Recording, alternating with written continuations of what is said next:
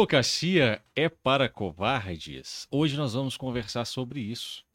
E eu acho que ninguém menos importante para falar sobre isso comigo do que esse advogado que está aqui. Eu não sei a idade ainda, vou perguntar daqui a pouco, mas já é muito mais jovem do que eu. Né? e trouxe uma convidada dele também, já quero cumprimentar. A Andressa, muito obrigado por tê-lo acompanhado. Hoje, ao vivo, nós estamos no Na Rota Podcast. Eu acho que esse é o terceiro ou quarto episódio, né? Deve ser o terceiro ou quarto episódio. Quarto, né?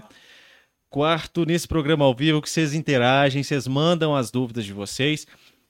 E eu posso já revelar um segredo. Eu participo da escolha dos convidados. É, não é só a produção que escolhe os convidados. E esse convidado de hoje foi uma escolha minha. É, assim como o primeiro convidado. Até hoje os convidados foram a minha escolha. Minha escolha prevaleceu, Samuel. Mas nem sempre é assim. Mas esse convidado, que eu já vou apresentá-lo a, apresentá-lo a vocês, me atraiu muito nas redes sociais. Por quê? Porque eu acho que o mundo não é dos covardes. Daqui a pouco a gente vai entender isso. Samuel Serazo, tudo bem, meu querido? Fala, meu irmão. Muito obrigado pelo convite. Já cumprimento seus telespectadores, que são muitos. E é uma honra estar aqui, é um privilégio. Me senti muito honrado quando recebi o convite. Imagina. Prazer conhecer você pessoalmente. Prazer, porque pelas redes sociais já, já o conhecia. Quem não o conhece. Ah, imagino, muita gente. muita gente. Muito obrigado você por ter aceitado o convite, tá? Vamos lá, Samuel. Você tem quantos anos? Eu tenho 28. 28, 28 anos, advogado há quanto tempo? Há dois anos e oito meses. Há dois anos e oito meses. Pouco, em... pouco tempo, né? Não, não, mas pelo que você já está fazendo. Já tenho uma caminhada, já tenho. Pelo que você já está fazendo, então imagina como é que vai estar daqui a 20 anos. Amém. anos. mas, Samuel, advogado em todo o estado de Minas, e eu tô vendo que agora você está indo para outros estados também, né? E sim, a advocacia criminal, na, onde eu atendo hoje, tem se estendido a alguns estados, posso dizer pelo menos metade dos estados do Brasil já atendi, seja pessoalmente, indo fazer júris, audiências, ou até mesmo online, na modalidade online. Hoje, é, grande parte da justiça hoje é online, né? Pode se exercer de forma é, remota. Então, eu já atendi mais de três estados. Olha, maravilha. É. Mas você é de? Sou de Contagem, Conta... aqui mesmo, né? Na região metropolitana de Belo Horizonte. Perfeito. Tudo começou então em Contagem. Tudo começou em Contagem. Tá, então vamos lá. O pessoal já está sabendo que você é advogado criminalista. Criminal. É, advogado criminal.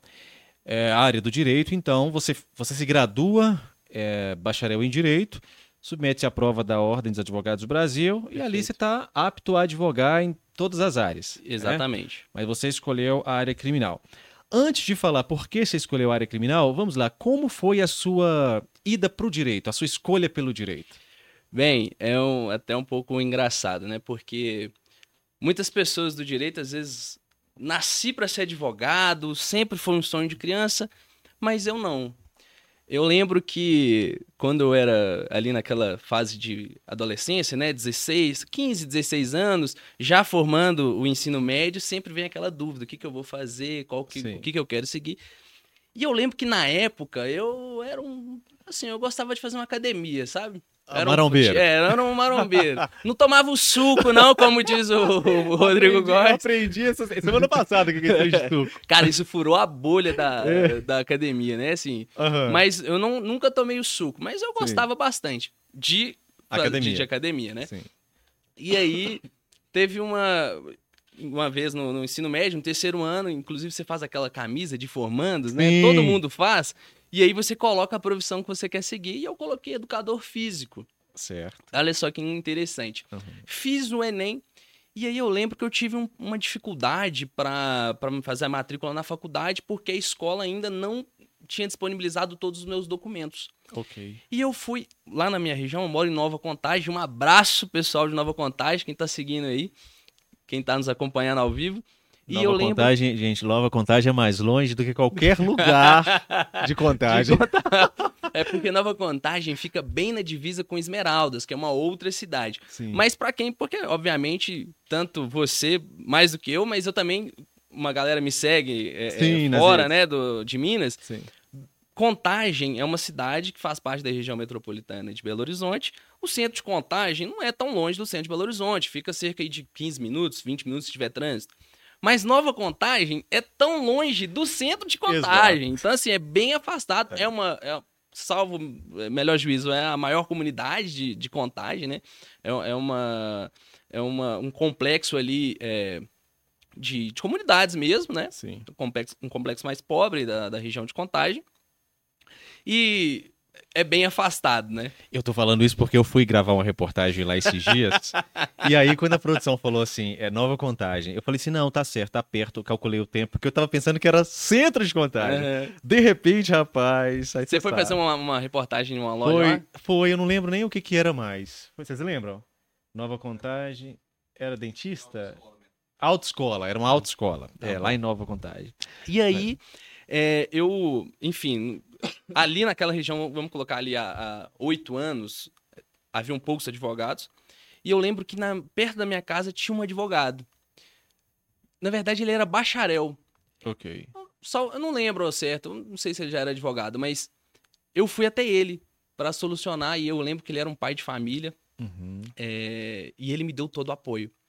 E quando eu cheguei na casa dele, ele a forma que ele me como ele falava comigo, a forma que ele me tratou, as palavras, eu fiquei encantado assim, sabe? Quando sim, você e eu sempre fui muito articulado, sempre fui muito comunicativo. Uhum. E eu vi todas aquelas qualidades sendo é, é, exercidas numa profissão.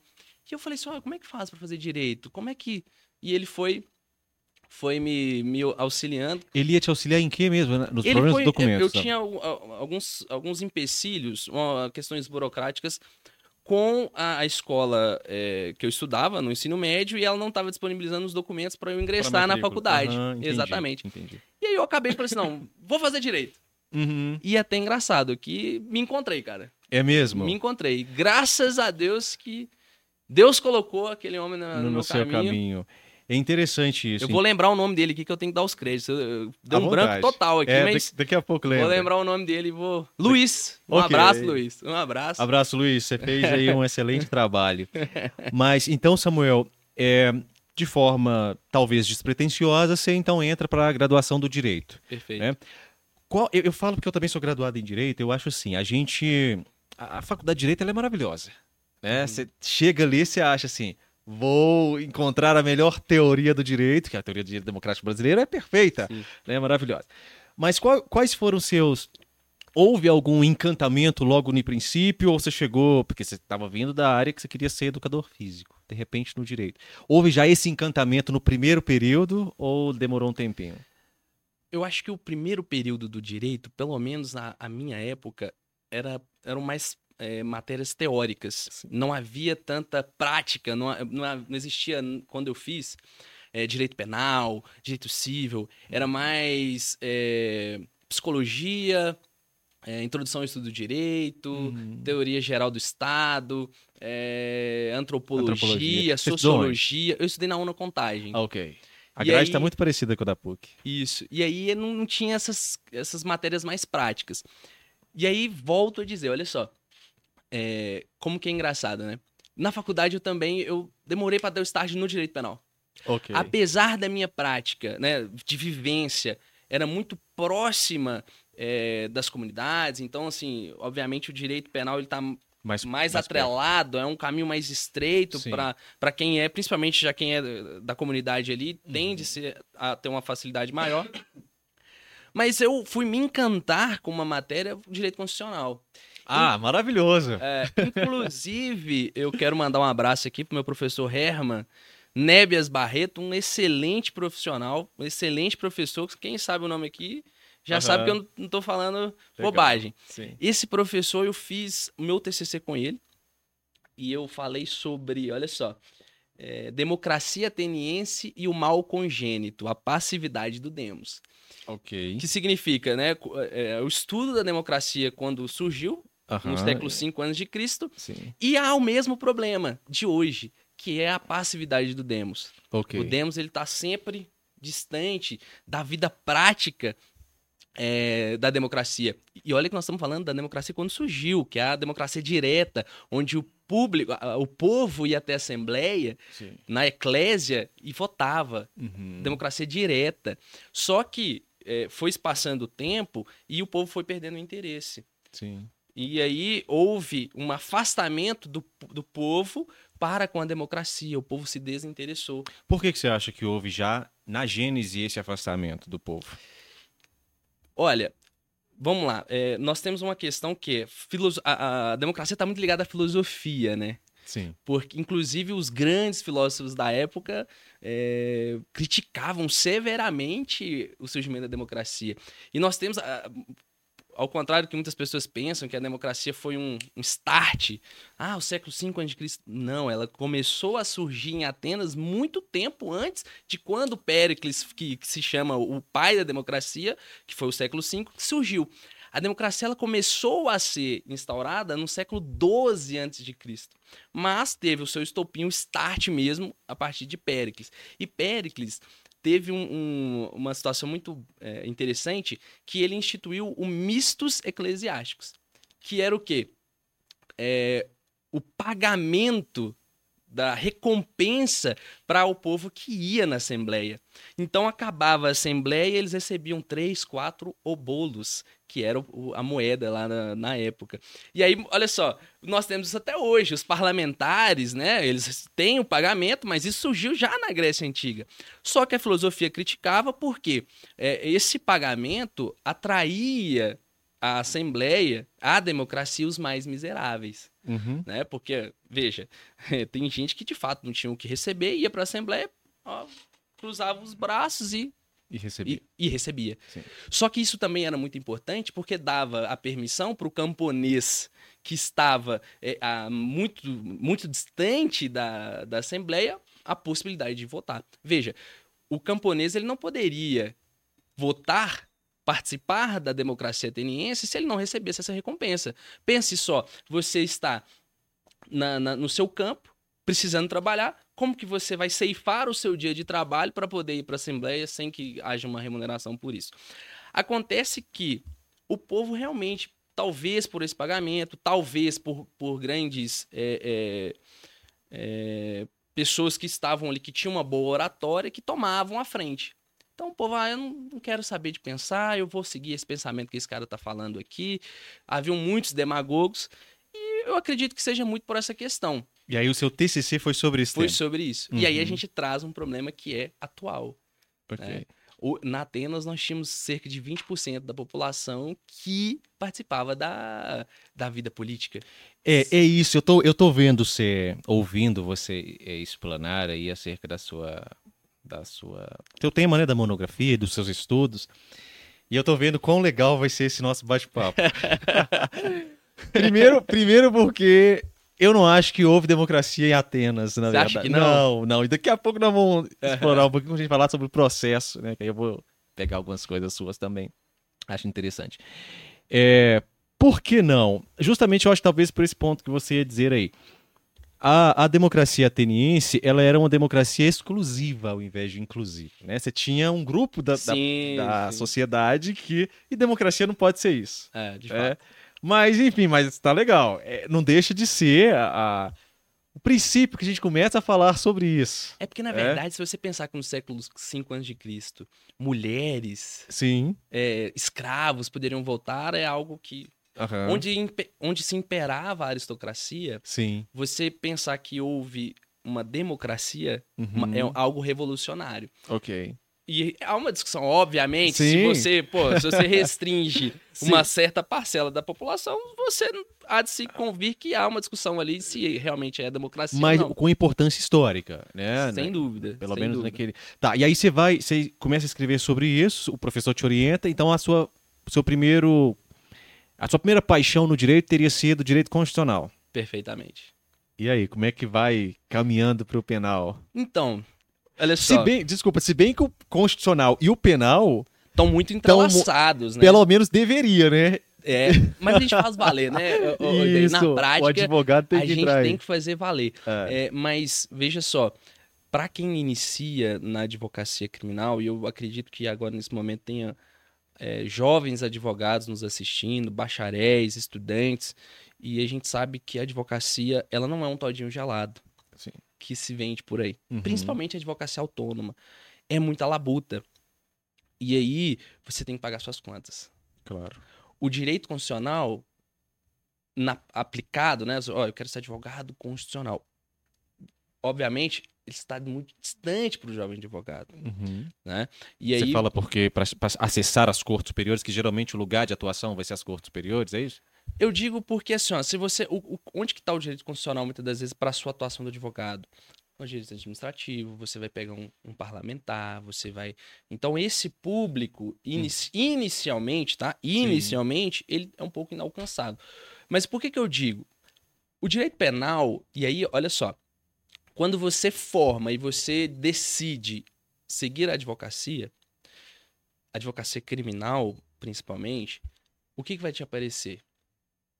Tráfico de drogas. Ok, imagino que seja a principal demanda. no- no- Assim, digo que 70%, 75%, 80% dos meus casos atualmente é de tráfico de drogas. Ok.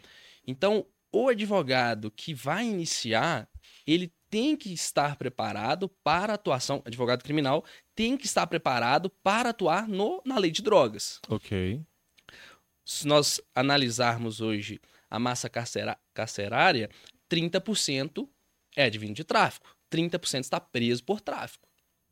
Se a gente parar para pensar em analisar todos os outros Sim. crimes, um terço das pessoas que estão presas estão presas por tráfico, E, e quando você, fala- você traz essa estatística, é, Samuel, você traz o, o- a pessoa que responde pelo tipo penal específico ali do tráfico. Não. Fora os. os, estou dizendo que está presa. i- exato. Mas Fora o que estão respondendo. Isso, e fora também aqueles que têm um- o seu delito tem uma correlação com o tráfico, por exemplo, né? Que estão ali também.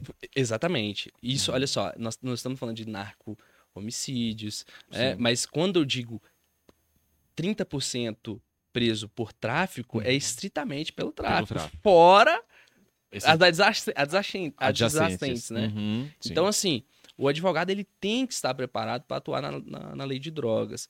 E a lei de drogas, há uma. uma- É difícil você falar. Né? É, hoje a, a sociedade, ela sempre. Hoje não, sempre teve um preconceito com o advogado. Né? Se você fala principalmente de tráfico de drogas, a gente sabe que o tráfico de drogas é uma chaga social. Na é verdade, Sim, né? claro. há um prejuízo, por destrói famílias Sim. na verdade. E aí você vê uma um profissional que tá ali para defender o, aquela pessoa que tá ali no tráfico, causa uma estranheza. É, Causa. imagino que cause mesmo. Mas, então, vamos lá. Nós Deixa temos... vai. Empolga! Não, Samuel, e assim, nós temos tanta coisa pra conversar, cara, que eu acho que vai ser, vai ser massa isso. Mas, então, lá na faculdade já, você chega um momento que você vai para o direito criminal e fala assim, é isso que eu quero. É isso que eu quero. Me Beleza. encontrei. Se encontrou. Perfeito. Por quê? O que- Liberdade. Entendi. Liberdade. Você vê uma pessoa que tá. Se a gente parar pra pensar, qual que é o, o bem mais precioso do cidadão hoje? Liberdade. O bem mais precioso, É. o primeiro bem. Eu- as pessoas falam que é o direito à vida, mas eu, eu questiono, Samuel. Você questiona? Sim. Vamos lá. Eu acho que. Esse podcast hoje vai ser massa, filosófico. Na verdade, eu acho que o, o principal direito é o direito ao direito. Direito de ter direito. Porque vamos pensar. Se a gente diz que o principal direito é o direito à vida, é, aliás, a vida como bem jurídico tutelado mais importante, Uhum. é, nós vamos deixar de nos atentar à forma como o direito é estabelecido. E aí, de repente, num piscar de olhos, existem normas penais que fomentam o não direito à vida e tá tudo bem. Por exemplo, pena de morte. é? Se, eu, se eu acredito que o direito à vida é o direito supremo, eu deixo de me atentar que só basta uma lei para instituir a pena de morte e a vida então vai ser secundária. Né? Então, no meu ponto de vista, o, prime... o principal direito é o direito a ter o direito. Entende o que eu tô dizendo? Entendo de uma forma, olha só, Sim. é, o direito a ter direito, e a gente está falando de alguns direitos que são inerentes, são cláusulas pétreas na Constituição. A gente está falando de direitos à educação, direito à moradia. Sim. E se o Estado não fornece esses direitos para o cidadão, há um prejuízo à vida. Sim.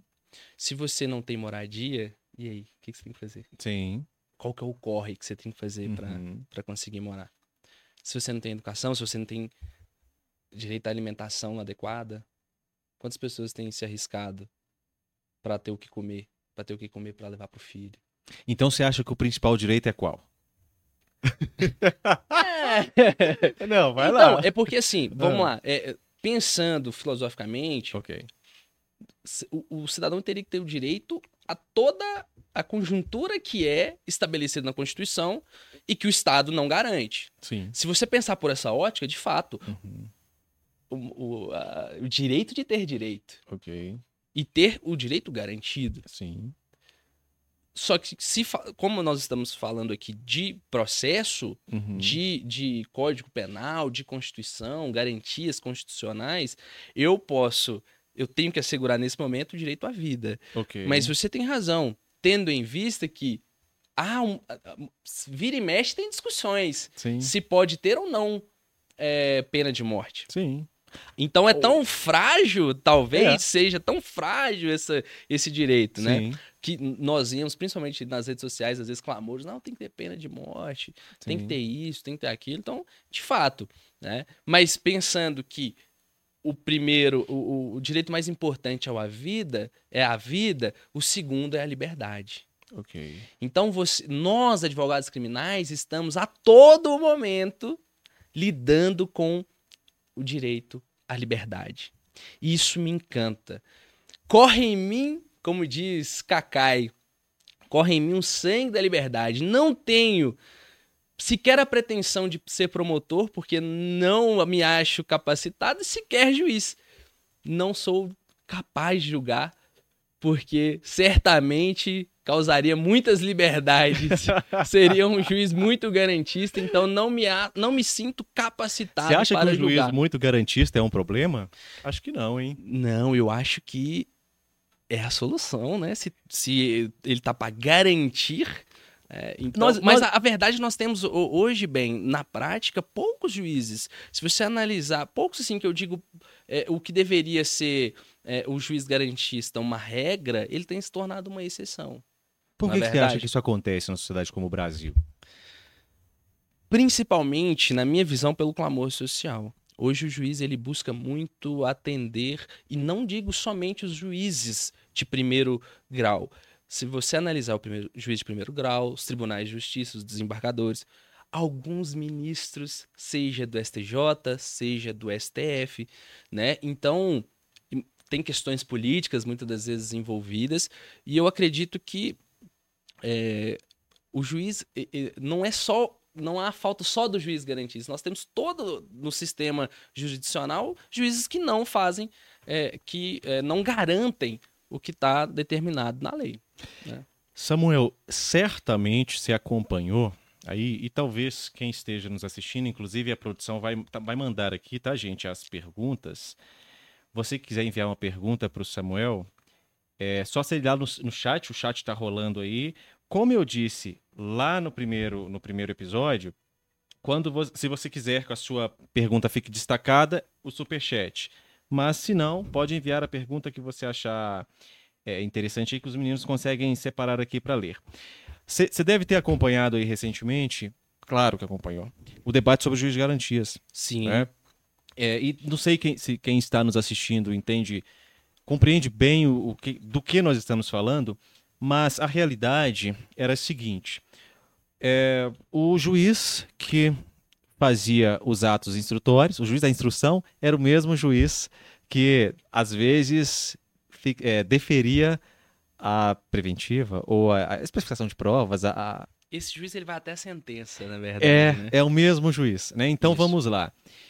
Você acha, eu, eu imagino qual que seja a sua opinião, mas você acha que um juiz ele seja capaz, aí pensando pela perspectiva até psicanalítica, que inclusive na sustentação oral do professor Auri Lopes Júnior, ele traz na, no Supremo Tribunal Federal.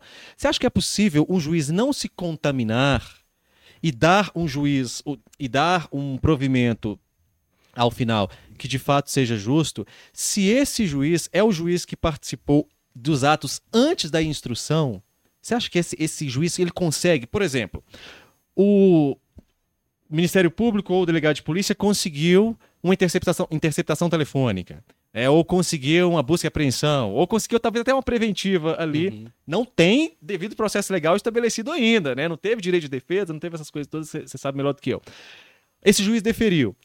Esse juiz teve acesso à, à interceptação telefônica, tudo. Você acha que esse juiz vai ser capaz de dar um provimento é, de fato construído pelas partes ou daquele momento em diante ele está contaminado que tudo que ele vai fazer agora é buscar confirmações da decisão que ele já tem desde, o, desde a audiência de custódia, por exemplo? Bem, eu vou. Obviamente está completamente contaminado e eu vou te explicar o porquê. É, certa feita eu estava elaborando uma tese defensiva num, num crime de roubo e eu estudei um livro do Auri Lopes Jr. Okay. que fala sobre as dissonâncias cognitivas e falsas memórias. E o que é dissonância cognitiva? No livro, ele traz a dissonância cognitiva aplicada ao juízo de garantias. Eu trouxe a tese e apliquei para a, a minha elaboração da minha tese voltada para um outro ponto. E a dissonância cognitiva explica muitas coisas e principalmente o porquê a imprescindibilidade do juízo de garantias. A dissonância cognitiva, todos nós temos a nossa cognição. Sim. Nós recebemos as nossas informações e formamos no nosso intelecto o nosso juízo. Ninguém é neutro. Ninguém é neutro. Sim. Então, e aí eu, eu, aplico muito isso, bem, essa dissonância cognitiva para o júri. Né? Os crimes, para quem você não sabe o que são, o que é o tribunal do júri, todos os crimes dolosos contra a vida, o que, que é o dolo? É a vontade, a intenção de cometer o crime. Ou seja, se eu tenho a intenção de cometer um crime contra a vida, homicídio, infanticídio, aborto, feminicídio, eu vou ser julgado pelo tribunal do júri. São sete pessoas da sociedade que vão julgar. E é, o, o, tribunal do júri, você tem o, o momento é, onde as testemunhas são é, inquiridas, né? você faz as perguntas para as testemunhas, os réus são interrogados, vem a peroração do Ministério Público, se é um réu, é uma hora e meia, e depois a defesa tem mais uma hora e meia. Podendo o Ministério Público depois vir para a réplica, uma hora, e a defesa, mais uma vez, a réplica, mais uma hora. Mas vamos lá. Eu sempre, quando faço tribunal do júri, eu começo esclarecendo para os jurados o que é a dissonância cognitiva. Por quê? O Ministério Público tem sempre razão, até que a defesa tenha a palavra. Muitas das vezes, quando você recebe uma informação primeiro, você já vai formando o seu juízo, a sua cognição já vai, vai formando ali um juízo para condenar ou absolver o réu. Então, quando eu explano ó, a dissonância cognitiva, quando o Ministério Público vem falando, Vossas Excelências já vão formando no, no cognitivo. Que, oh, não, eu acho que é condenado. Eu acho que ele eu acho que ele é culpado, eu acho que ele não é culpado. Mas quando o Ministério Público fala primeiro, obviamente ele vai trazer as melhores versões e o jurado tende a, a, a, a ir a favor do Ministério Público. Ele quer sustentar a denúncia. Ele quer né? sustentar a denúncia, obviamente. E ali as razões que ele trará formarão o juízo cognitivo dos jurados para a condenação. Então eu preciso no júri trazer essa informação inicial para que o jurado. Eu sei que vocês já talvez já estão é, já decidiram no, no vosso cognitivo que ele é condenado. Mas aqui a defesa tem a palavra. Então eu peço a vossas excelências que não bloqueiem, porque a dissonância cognitiva faz isso. Eu bloqueio toda a informação. Eu já considerei que ele é culpado. Toda a informação que eu receber dizendo ao contrário, provas ao contrário, eu tendo, tendo a bloquear. Ok. E é por uma isso, questão cognitiva. Por uma questão uhum. cognitiva. Sim. É, e então, o que que o juízo de garantias acontece? O juiz, ele pega toda, é o que você falou, tem lá uma interceptação telefônica. E ele, ah, quem que é essa interceptação aqui? É do Manel. Tá lá, Manel. Mais uma, defere mais uma, Manel. Outro caso, mais uma, Manel. Quando ele recebe uma denúncia do Manel, ele faz o quê? Ele vai conectar tudo aquilo que ele viu, né? Exatamente. Uhum. Quer ver um outro exemplo? E eu estava numa palestra do Auri Lopes Júnior em Brasília ah, recentemente, e o exemplo que o Auri calhou totalmente a fiveleta nesse caso. Olha só. Se você está numa sala de aula, eu sou diretor. Eu sou diretor de uma escola. E eu chego na turma e falo assim, ó, pessoal, 30 alunos, pessoal, o Ben vai dar uma aula aqui para vocês. Ele é um profissional excelente uma técnica absurda e ele é extremamente gente boa. Pronto, você vai lá dar sua palestra, sua aula. No final, eu chego para os 30 alunos e pergunto, sem você estar tá perto, e aí, vocês gostaram? Você vai ter um índice de aprovação, correto? Sim. Se eu chego numa outra turma, ou nessa mesma turma, vamos colocar que eu chego nessa mesma turma e digo, pessoal, o Ben Mendes vai dar uma palestra para vocês aqui ele é extremamente técnico, um excelente profissional, mas cuidado, ele é arrogante. Cuidado com o que vocês vão falar. Aí você dá a sua palestra e eu volto lá e dou. Você vai dar a mesma palestra. Sim. É que você deu em uma e que você deu em outra. Sim. A mesma. Você... E aí eu pergunto para os 30 alunos: e aí, pessoal, vocês gostaram do Ben Mendes? O índice de reprovação sua será muito maior do que da primeira. Por quê? Pela influência inicial. Você já é? formou Sim. o seu juízo de cognição naquelas pessoas que assistirão a sua palestra. Então, a dissonância cognitiva acontece muito isso. Vou te desafiar. Você está na frente de um jornalista. Qual que você acha que é o papel da mídia nisso? Nessa formação é, da dissonância cognitiva social, coletiva, não social. É um coletiva. grande problema, né, bem? Vamos falar a verdade, bem? Fale você, sei lá. Eu acredito. Aqui, e, e não, o, problema, o problema da mídia, principalmente quando se trata de tribunal do júri, que é quando a sociedade vai julgar, tem uma influência enorme. Eu estou falando de tribunal do júri. Sim. Tá? Onde que, muitas das vezes, o, o cidadão que vai lá votar. Vamos só esclarecer realmente aqui. Pessoal, o que é o Tribunal do Júri? Já expliquei. Isso. Aí depois você explica também o que é o juiz de garantias, que é o que a gente estava falando também. Vamos lá. Tribunal do Júri, certo? Crimes dolosos contra a vida. São sete pessoas. Se você é honesto, não tem passagem nenhuma é, na justiça, não deve nada para a justiça, você pode se inscrever anualmente, acredito que seja de setembro a agosto. Você se inscreve no seu município para fazer parte do conselho de sentença. E aí você, obviamente, será obrigado a comparecer é, nos júris. E se você for sorteado, porque é feito um sorteio, se você for sorteado, você vai compor o conselho de sentença, que é formado por sete pessoas. E não importa se você é advogado, se você é do direito, do ramo direito, não. Qualquer cidadão é, pode participar. Então é a sociedade que julga os crimes dolosos contra a vida. E ganha e, ó, dia de folga no trabalho. E ganha um dia de folga no trabalho. Tem algumas regalias que são interessantíssimas, tá? Então, assim, não, não se pode negar o papel influenciador da mídia em caso de grande repercussão. Sim. Nós temos aí um exemplo é, da Boate Kiss. Ok. Inclusive teve. É, foi anulado é, o júri. Foi né? anulado. Por questões é, é, técnicas. técnicas. acredito que, salvo o melhor juiz, nesse caso aí, a, a promotora teve acesso aos jurados. É, Parece que os jurados não foram incomunicáveis. Né? Parece, teve isso também. E teve uma questão, é, acredito que as duas questões eu realmente posso falhar aqui, mas parece que a, promotora teve acesso à vida pregressa dos jurados e um dos jurados era parente de um ex-presidiário e por isso ela acabou negando. Eu não sei se essa ah, informação. Sim, eu, não, tenho essa informação. E, e teve também é, o direito de silêncio dos réus foi suscitado algumas vezes em prejuízo, que não pode é expressamente proibido na legislação. É, de toda forma, o que, que é o juízo de garantias? O que que, o que que, qual é o benefício que o juiz de garantias e essa briga incessante para que ele seja instaurado?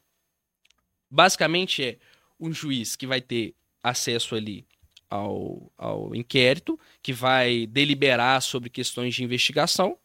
É o que você falou. Se você tem um, uma interceptação, um juiz vai autorizar ou não, porque as interceptações telefônicas elas devem ser autorizadas judicialmente, assim como o mandado de busca, o que a gente precisa também comentar aqui, bem, é, os mandados de busca domiciliar, o policial ir na sua casa. Eles têm que ser através de mandado judicial. Né? Tem algumas, é, algumas exceções, mas tudo é através da autorização judicial.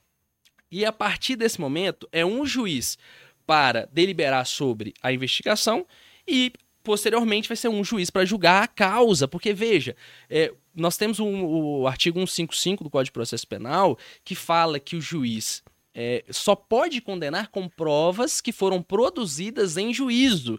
Lembrando que a parte de investigação, depoimentos em delegacia, não fazem parte, é, é são todo ali um contexto probatório para se iniciar o processo. Mas todas essas provas elas têm que ser levadas e corroboradas em juízo. Eu não posso condenar com provas tão somente obtidas na fase de investigação. Eu tenho que levar todas essas provas para um juiz. É importante é, falar sobre isso, é, Samuel, porque assim, as pessoas elas não entendem que a prova obtida em fase é, de inquérito, por exemplo, não é nem prova, né? Aquilo é um elemento de prova. A prova é depois do, de, dela ser submetida ao contraditório. Exatamente. Né? Então, eu acho que as pessoas elas têm uma interpretação equivocada porque ela pensa o seguinte: ah, mas o delegado de polícia trabalhou, conseguiu essa prova aqui e essa pessoa não pode ser condenada com base nessa prova. Não, o delegado de polícia conseguiu um elemento de prova, né? e ela precisa de ser, de ser debatida em contraditório, porque a defesa ela precisa de ter a sua possibilidade processual de produzir aquela prova. A prova é produzida na fase de, de instrução, né? Não é na fase de inquérito. É na frente de um juiz. Exato. E essa, eh, bem, é uma das grandes questões que eu brigo mesmo é a questão é o seguinte. É, como eu disse, né, o advogado está nos assistindo, principalmente inicial, ele vai ter que atuar no tráfico de drogas. E eu enfrento muito esse problema, bem, por quê? Com essa questão da prova ser obtida é, e produzida em juízo, por quê? Eu faço muito flagrante em loco. O que é o flagrante em loco? É o flagrante no local, quando ele está surgindo.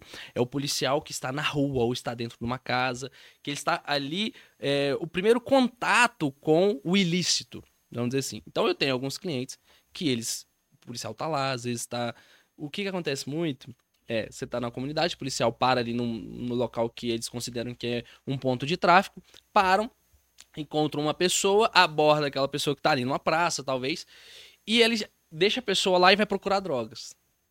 Então, eu recebo ligação para acompanhar é, esse flagrante. Muitas vezes eu chego, não tem droga encontrada, às vezes a droga foi encontrada a, a 50 metros, só porque a pessoa está ali num ponto de intenso tráfico de drogas, ela é levada para o flagrante e vai responder, vai ser levada à presença do delegado. Se o delegado ratificar o flagrante, manter preso, ela vai fazer uma audiência de custódia. Né? O juiz. Eh, a audiência custódia ela deveria ser 24 horas, no máximo 24 deveria horas ser, né? após o flagrante. Mas, cara, é um, não acontece. Na prática, no mínimo 48 horas. Uhum. Mas prosseguamos.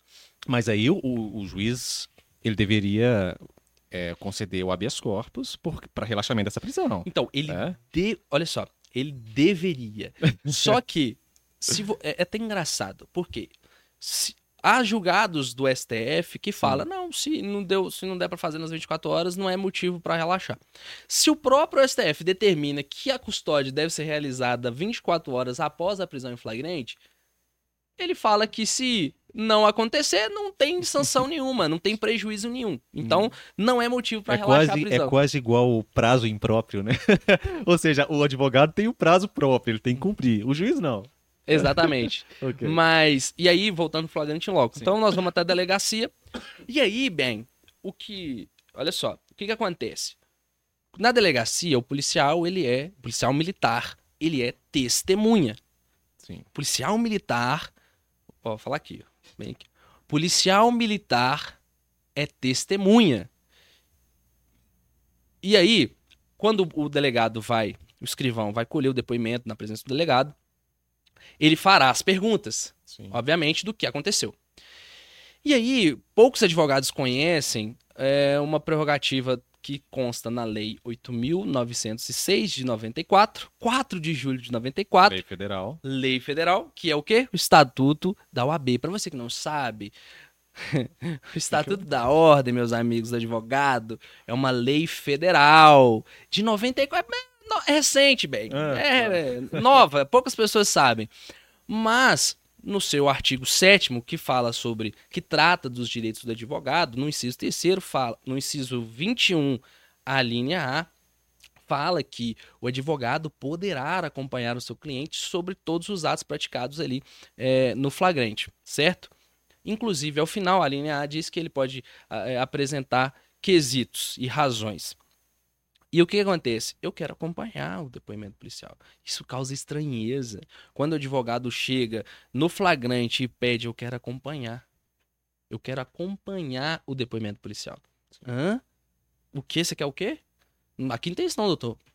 Liga pro delegado, porque hoje o delegado aqui em Minas, ele é online, né? Ah, é? Ele é um centro na, na cidade administrativa, ele atende a região metropolitana, Ah, manda todas as delegado demandas. da... Delegado de polícia. Ah, sim. Quando há o flagrante, é levado pra Polícia Civil. Uhum. O delegado hoje não tá mais na delegacia. Sei. Ele fica num núcleo, num centro, na cidade administrativa, com vários outros delegados, e aí ele faz online. Ok. Colhe o depoimento online, enfim. Quero falar com. Pede o delegado, pode falar com o delegado lá. Ah, não, o delegado autorizou você a acompanhar. E aí, quando você acompanha, você encontra uma série de problemas. Não é o delegado que autorizou, né? É a lei que mandou, na né? verdade, na É, verdade, Porque fica parecendo que eles estão fazendo um favor para ah, deixou, deixou dessa vez, né? Não. na verdade. É. Então, assim, mas aí, olha só o, o problema, bem. Eu quero acompanhar. Beleza. Policial dá o seu depoimento. E aí, nesse, nesse depoimento policial, nós já encontramos um outro problema, que é o 210 do Código de Processo Penal. O que diz o o 210? A incomunicabilidade das testemunhas. As testemunhas, elas têm que dar o seu depoimento de per si. O que, que é isso? Uma por vez. Sim. Cada uma por vez de ter um modo que uma não né? saibam e nem ouçam o depoimento das outras testemunhas. E o que acontece? Você vai ter dois, três, quatro policiais que vão ali para dar o seu depoimento, eles estão tudo na mesma sala. E o que acontece? O escrivão colhe um. de- Eh, Eu não posso falar isso que. Poxa vida, acho que. Será que eu posso falar isso? Isso eu Ah, não o sei. Tomara que tá aberto. Tomara que não, te- não tenha nenhum policial militar assistindo esse podcast do bem. Porque Pelos últimos senão. acontecimentos, eu acho que terá. Por quê, bem? É, o 210 ele trata da incomunicabilidade. E aí, o que acontece? O escrivão colhe um depoimento da primeira testemunha, colhe o depoimento da primeira, e o que, que acontece com as demais? Só assina. Uhum. só assina o mesmo depoimento. E aí você vai indagar o, o- o telespectador que está nos assistindo agora, pode questionar, "Ah, mas presenciaram o mesmo fato, qual que é o problema? O que tem de errado? Tá tudo errado. Sabe por quê? Ah, Nós estamos falando de, infelizmente, tem policiais, com toda a profissão, bem, da mesma forma que tem jornalistas que são mal, mal é, são profissionais ruins, tem advogados que são ruins e também na polícia militar da mesma forma. E a gente que está na prática, a gente sabe que policiais forjam. Alguns forjam, obviamente, acabam. Não, não, não é toda a corporação, obviamente. Mas eu, a que eu trabalho, eu, pre- eu preciso, sim. eu- da mesma forma que você, Forja o flagrante que você tá dizendo. forjam, policiais forjam. O que- em- como que eles forjam o flagrante? Plantando? É, é isso? Ai, bem, você vai me complicar, hein? Não, você é advogado. Advogado tem coragem, rapaz. Não é à toa que você tá nesse podcast. Acontece muito de forjarem, bem. E, e, assim, vamos, vou só é, enfatizar mais um ponto. Não são todos policiais. Alguns policiais, como em toda profissão, são mau caráter. Sim, São profissionais ruins. sim, E acabam se forjando, plantando drogas. sim. Né? O que mais acontece na minha prática é isso. Por isso a importância do advogado. Cara, eu tive um cliente, bem, que ele ele tinha, ele realmente a vida pregressa dele não era fácil, né? Teve e tava pagando pra justiça. Não, não tô dizendo aqui que é um santo não, mas ele foi buscar a filha dele na, na escola e a polícia já o conhecia e ele já tinha muito tempo cumprindo, cara. E ele tava é, foi buscar a filha e acabou sendo abordado e ele falou assim: "Não, você vai arrumar um dinheiro pra nós aí, um dinheiro ou arma, um dinheiro ou arma". E ele falou: "Não, não, não, não". Acabaram forjando pra ele uma grande quantidade de drogas. E ele assim, e a gente tá na prática, bem, a gente sabe, a gente conhece quando. Eu acho que não só vocês que estão na prática, mas a sociedade, é, Samuel. Porque. Eu vou te chamar de Samuel, tá? Perfeito. Vou te chamar de doutor Samuel, não deixa isso Não, pro pelo fórum. amor de Deus. deixa pro fórum, a promotora. Estamos entre amigos. Cara, é o seguinte, eu acho que a sociedade, ela tá mudando, eu percebo isso, e tá começando a perceber né, algumas questões, principalmente em relação a essa. Né? A gente, eu inclusive falei, abordei sobre isso, acho que na minha última ou penúltima reportagem, não me lembro. É, eu te falei, antes de vir para cá, eu estava em atendimento num posto de saúde, né? Porque eu já estou na semiologia médica, então a gente já atende paciente. Quando eu me tornar psiquiatra, Samuel, se eu fizer qualquer coisa que não esteja de acordo com o código de conduta é- de de ética médica, Uhum. ou que não esteja de acordo com os manuais ou protocolos da medicina, a população, os meus pacientes, eles ficarão livremente é, é, permitidos de tecerem as críticas que forem necessárias. né? Eles vão dizer, eles podem dizer, aquele médico não é um bom médico. Aquele médico precisa de melhorar, aquele médico precisa de uma sanção Uhum. né, do conselho, enfim. Aquele médico precisa voltar a estudar. É, se um juiz ele dá um provimento jurisdicional em desacordo com a legislação, a população pode falar essa sentença ela está completamente em desacordo com a legislação. Esse juiz precisa de estudar, esse juiz precisa aprender, esse juiz não está honrando a toga que ele veste. Um deputado, a gente nem, aí a gente nem fala, né? Aí o pessoal tem mais até liberdade para falar. Se um, dele- se um deputado apresenta um projeto de lei, é, enfim, controverso, ele vai receber críticas. Eu não consigo entender o porquê. Na verdade, eu, eu entendo, né?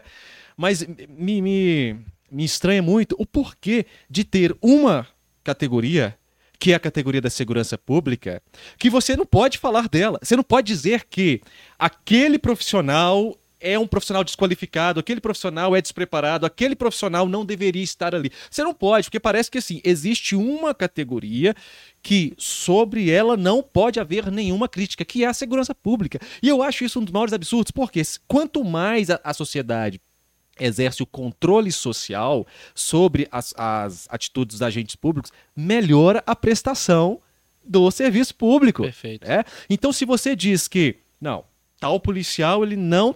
A gente vai mostrar um, um vídeo seu, que você tem um embate numa. Não sei se é uma delegacia, um trem assim.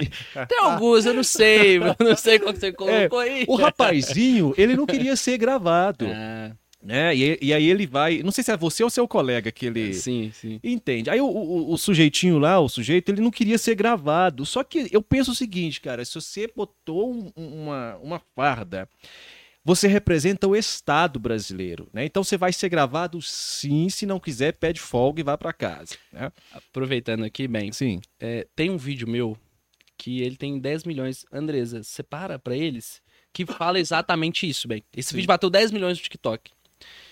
Esse vídeo é um embate, e aí, pro nosso telespectador aqui, bem, policial, ele é funcionário público. Sim. E ele não só pode, como deve ser gravado. Sim. Ele deve ser gravado. até a ele. Exatamente.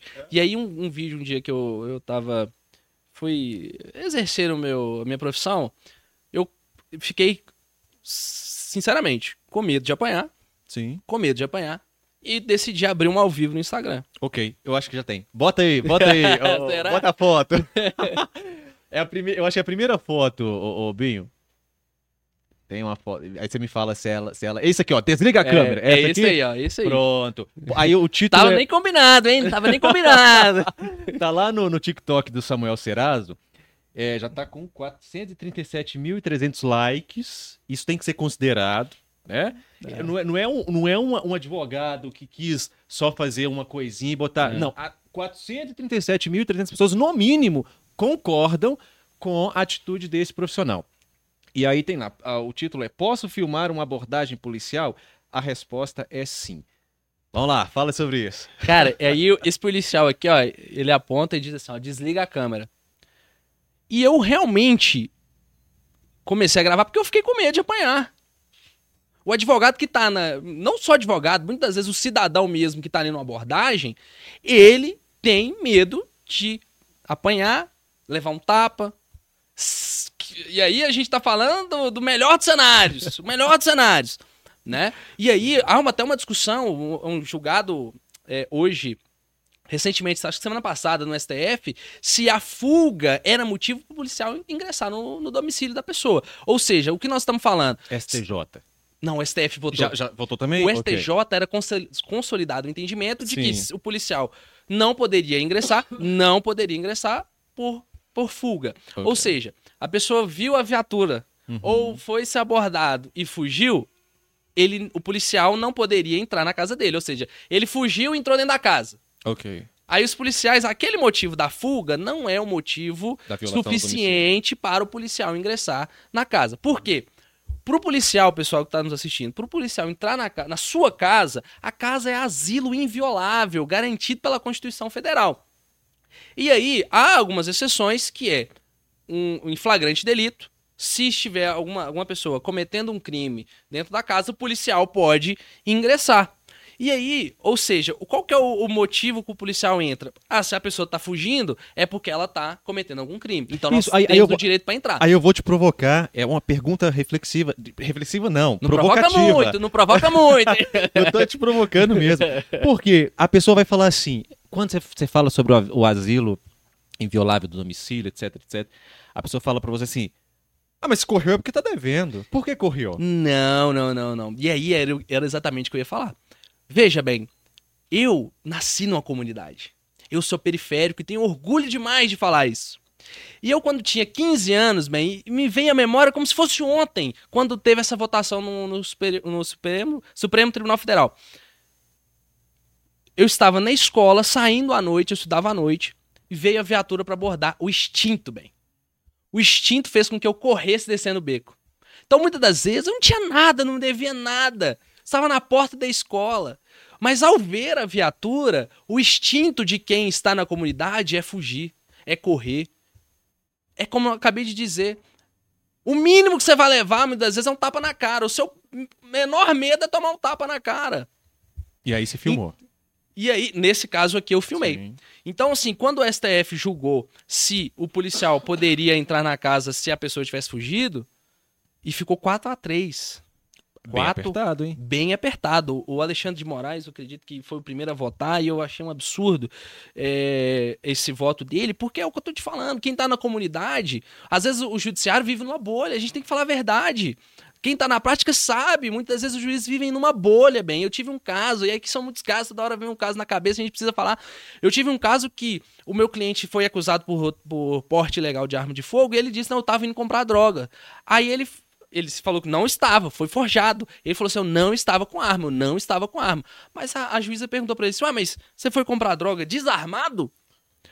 Pelo amor de Deus! Quem vai comprar droga armado, gente? Como, percebe como que o judiciário vive numa bolha?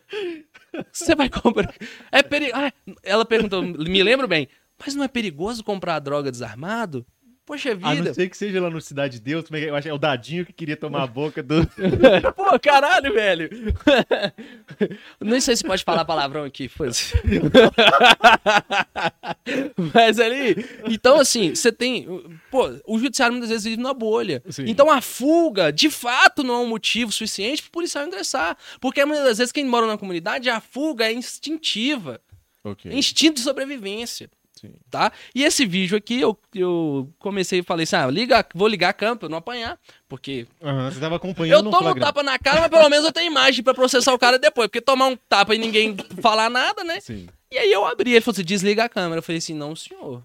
Não, senhor. O senhor é funcionário público, está no exercício da sua função. E o senhor pode e deve ser filmado. Eu não. Aí ele diz, né? Eu não autorizo a gravação da minha imagem. Eu falei assim: olha tudo bem. Vou filmar, vou postar. E se o senhor quiser, tá aqui minha identificação. Meu nome é Samuel Serazo, sou advogado. Se eu quiser é, ajuizar uma ação aí para querer Sim. quaisquer direitos que o senhor acha que é, é do senhor, e tudo teve bem. ação ajuizada? Não, não teve, porque... Enfim. Nunca tem, né? Porque sabem que pode. Vamos lá. Por que você acha, Samuel, que... Eu falo isso porque eu não sou advogado, cara, mas muitos têm medo das minhas câmeras também. Uma das primeiras é, resistências que eu enfrento na ronda do consumidor é isso. Filmar. Ah, não te autorizo a filmar, etc. Por que você acha que alguns agentes públicos têm tanto medo de ser filmado assim? O que, que você acha que leva a pessoa a ter um pânico de ser filmado? Porque eu penso o seguinte, cara. Se eu tô aqui de boa, né? Tô tranquilo, sou agente público. Se você me filmar, Samuel, olha, eu estou te, te prendendo, por exemplo. E eu tenho certeza da legalidade dos meus atos. Meu amigo, se você me filmar, você vai estar me fazendo um favor. Eu gostaria que você me filmasse mesmo. Né? Mas por que você acha que há essa resistência? Não pode me filmar. E agora encontraram uma estratégia que você já deve estar manjando o que eu estou falando, que é o seguinte: Alguns veem o cidadão lá com o celular em punho filmando. Aí ele fala assim: Ah, você tá filmando? Ah, então você vai ser testemunha. E quer conduzir a pessoa Negativo. testemunha, etc. Não, não tem essa. Por que, que você acha que tem essa resistência? Bem, eu acho que a gente tem que perguntar para ele lá, né, meu amigo? Porque não se sabe o motivo, Sim. né? E eu vejo, eu, eu, não aqui não é demagogia nenhuma, eu realmente acompanhava o seu trabalho, acompanho via Muito vídeos. Obrigado. Inclusive, e aí eu até me identifico, talvez seja, seja o motivo de eu estar aqui hoje também, a sua identificação é, é, recíproca, de que muitas vezes você tá. E eu vejo bem nos seus vídeos você falando, e é uma fala que eu sempre falo também quando estou trabalhando. Meu senhor, eu estou trabalhando. Isso. Eu estou trabalhando. Meu senhor, eu estou trabalhando. Sim. Por que é tão difícil para o servidor público ali, principalmente da segurança pública, saber que a gente está trabalhando. Sim. Eles estão fazendo o trabalho deles e eu fazendo o meu. Sim. Então eu vejo muito dos seus vídeos você falando, eu estou trabalhando, Sim. eu estou trabalhando. E a, essa mesma frase eu uso muito bem. Porque você chega para um flagrante, enfim, para qualquer atuação que seja, é o seu trabalho. Claro. Se você quer ou não quer, não Sim. queira, é o meu trabalho. E eu vou fazê-lo da melhor forma possível, Sim. garantindo os direitos do meu cliente. Sim. E aí, de fato, eu não sei por que, que eles não gostam de ser filmados. Talvez porque não agem da melhor forma, ou talvez agem. Eu tive um- uma situação, é, uma promotora que eu respeito demais, é, que atua na, na, na cidade de Contagem, eu acredito que o nome dela é Marcélia. É uma excelente promotora. E é difícil você ver advogado falando de forma sincera, de forma Uhum. sincera, porque aqui eu não preciso puxar Sim. saco de ninguém, é, que é realmente um excelente profissional. E eu fiz uma audiência com ela, e eu estava gravando, e ela falou comigo, ô doutor, é, não, mas o senhor tinha que ter avisado pelo princípio da transparência, da cordialidade. Eu falei assim, doutora, respeito demais o trabalho de Vossa Excelência, mas a, deu- gravação é uma prerrogativa minha. Eu não preciso pedir benção pra ninguém. A Vossa Excelência tem o porte de arma de fogo inerente à sua profissão. E ao adentrar aqui na sala de audiência, eu não perguntei se Vossa Excelência está armado ou não. É uma prerrogativa. Vossa Excelência tem a faculdade de exercê-la ou não. Da mesma forma que eu. Gravo se eu quiser, doutor. Eu não preciso informar. Né? Vamos falar sobre isso, eh, Samuel. Código de Processo Civil, né? então é, tá lá expresso. O advogado, as partes, não é só advogado, né? As partes elas podem gravar a audiência sem autorização do juízo. É, E o código, as, as audiências criminais seguem isso por princípio de analogia, Perfeito. né? Ok. É, não precisa da autorização do juízo para ter a gravação. É, é uma, é uma coisa que me incomoda muito quando eu recebo esse tipo de conteúdo também, do juiz dizendo: Ah, mas Vossa Excelência não, não pediu autorização desse juízo para gravar.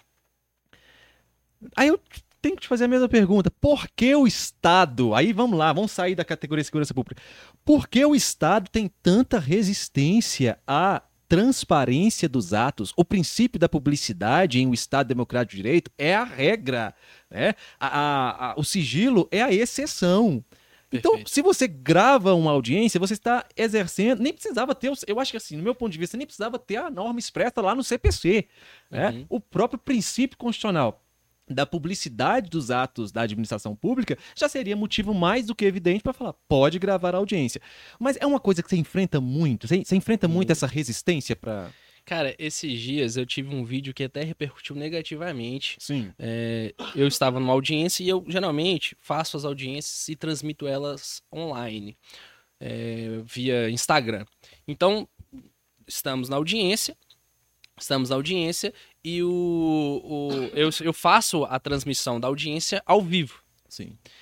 E, bom, é, tem um bastante público Uhum. O pessoal gosta, né? Sim. E eu nunca tive problema de, de, de, fazer, mas às vezes o juiz nem sabe, né? Enfim, eu não preciso informar, volto a dizer. Sim.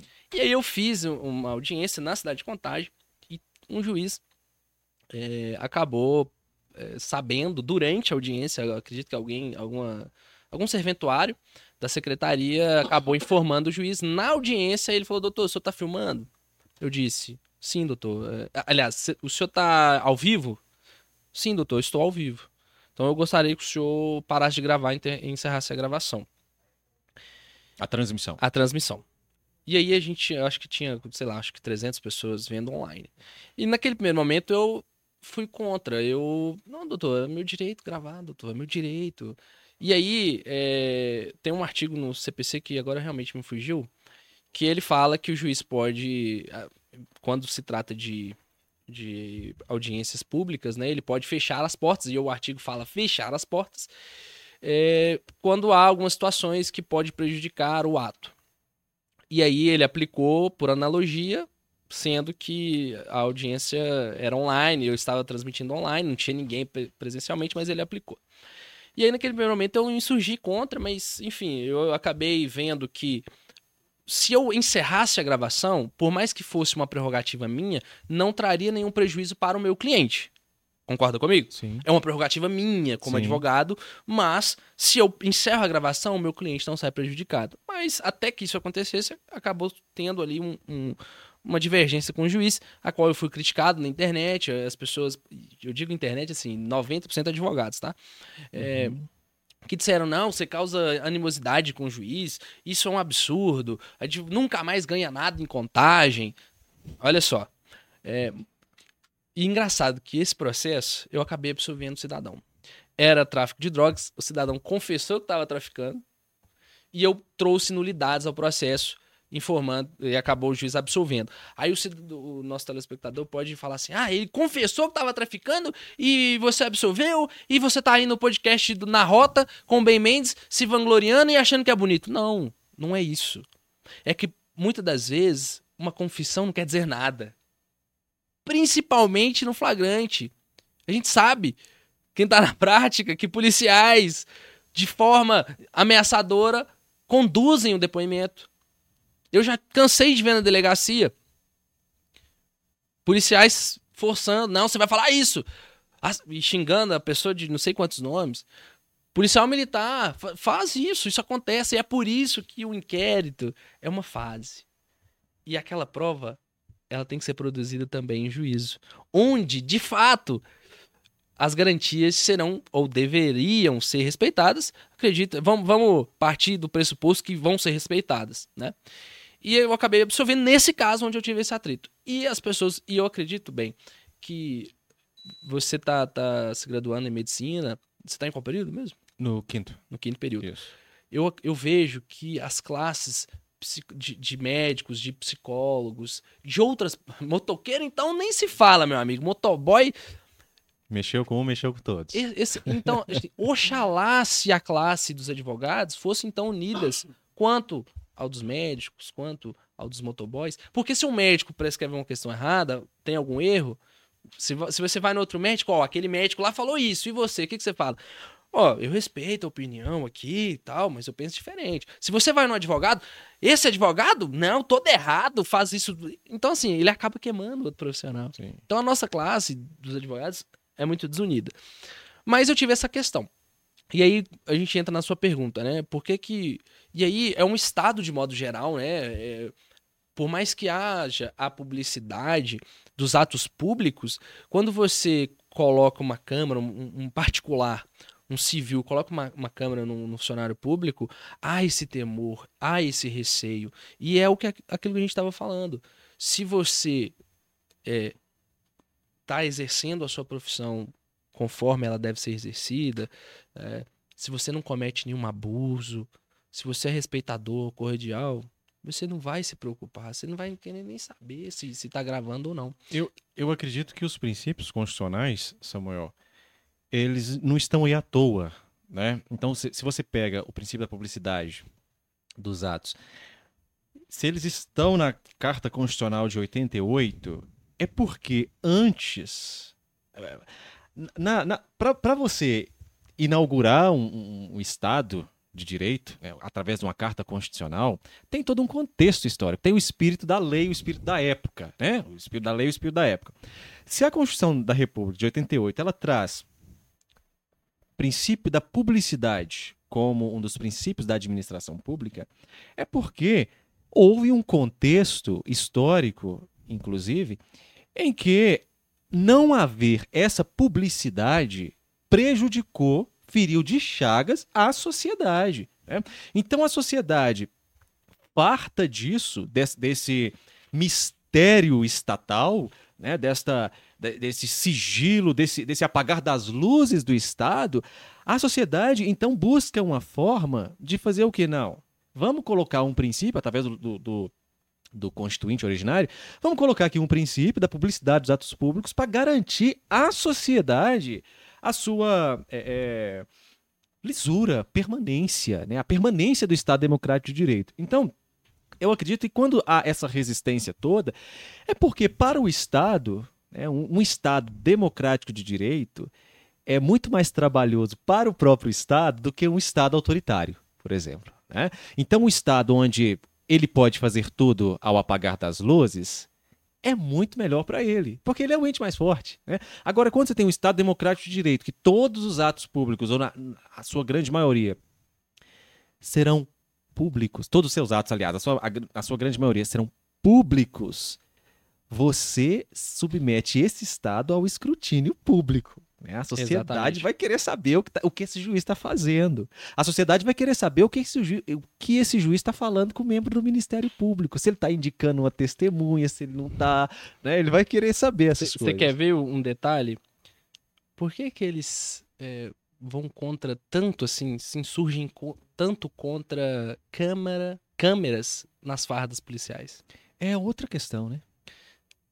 As estatísticas mostram que isso reduz a letalidade policial e, e, e não e não por que que reduz? É por que que reduz bem? Por que que reduz doutor? Ah é porque quando o advogado chega aqui e fala ah policiais forjam policiais fazem isso fazem aquilo. O advogado é errado. O advogado está cometendo calúnia. Não é verdade? Sim. Então veja só e é importante, desculpa, Samuel, é importante a gente trazer essa estatística aqui, gente, porque é o seguinte: as câmeras nas fardas, há estudos, é só quem quiser estudar, pega lá. As câmeras na farda reduziu a letalidade policial, mas não aumentou a criminalidade. Né? Porque o pessoal tenta fazer essa proporção como se ela fosse direta. Né? Ah, botou a câmera, então agora a criminalidade aumentou. Não, isso aí não, as estatísticas não provam isso. Né? Diminuiu foi a letalidade policial. A gente não tem nenhum dado para falar que ah, diminuiu a letalidade, aumentou a criminalidade. E aí tem um ponto interessante, bem, que eu bato muito. Se você for no meu Instagram, e olha só, é porque a gente a gente vai vai realmente vai entrando um assunto Sim. no outro e vai deixando alguns outros assuntos para trás, mas olha só, você falou um, algo interessante que me veio à cabeça quando você fala assim: ah, a sociedade está evoluindo. E de fato tá. Quando, se você vai no meu Instagram, eu bato muito, policiais forjam. Forjam, porque é a prática que eu vivo. Não são todos, obviamente, mas forjam. Uhum. Não é toda a polícia, mas alguns forjam. E aí, olha só o que aconteceu. Teve uma, uma, uma seguidora que eu encontrei certa feita. E ela disse para mim assim: Nossa, eu tava vendo um, um, um, dia um telejornal e lá falaram assim: Ah, o, foi preso com droga e ele falou que ele foi forjado. E eu parei para pensar, eu falei assim: é, será que foi forjado mesmo?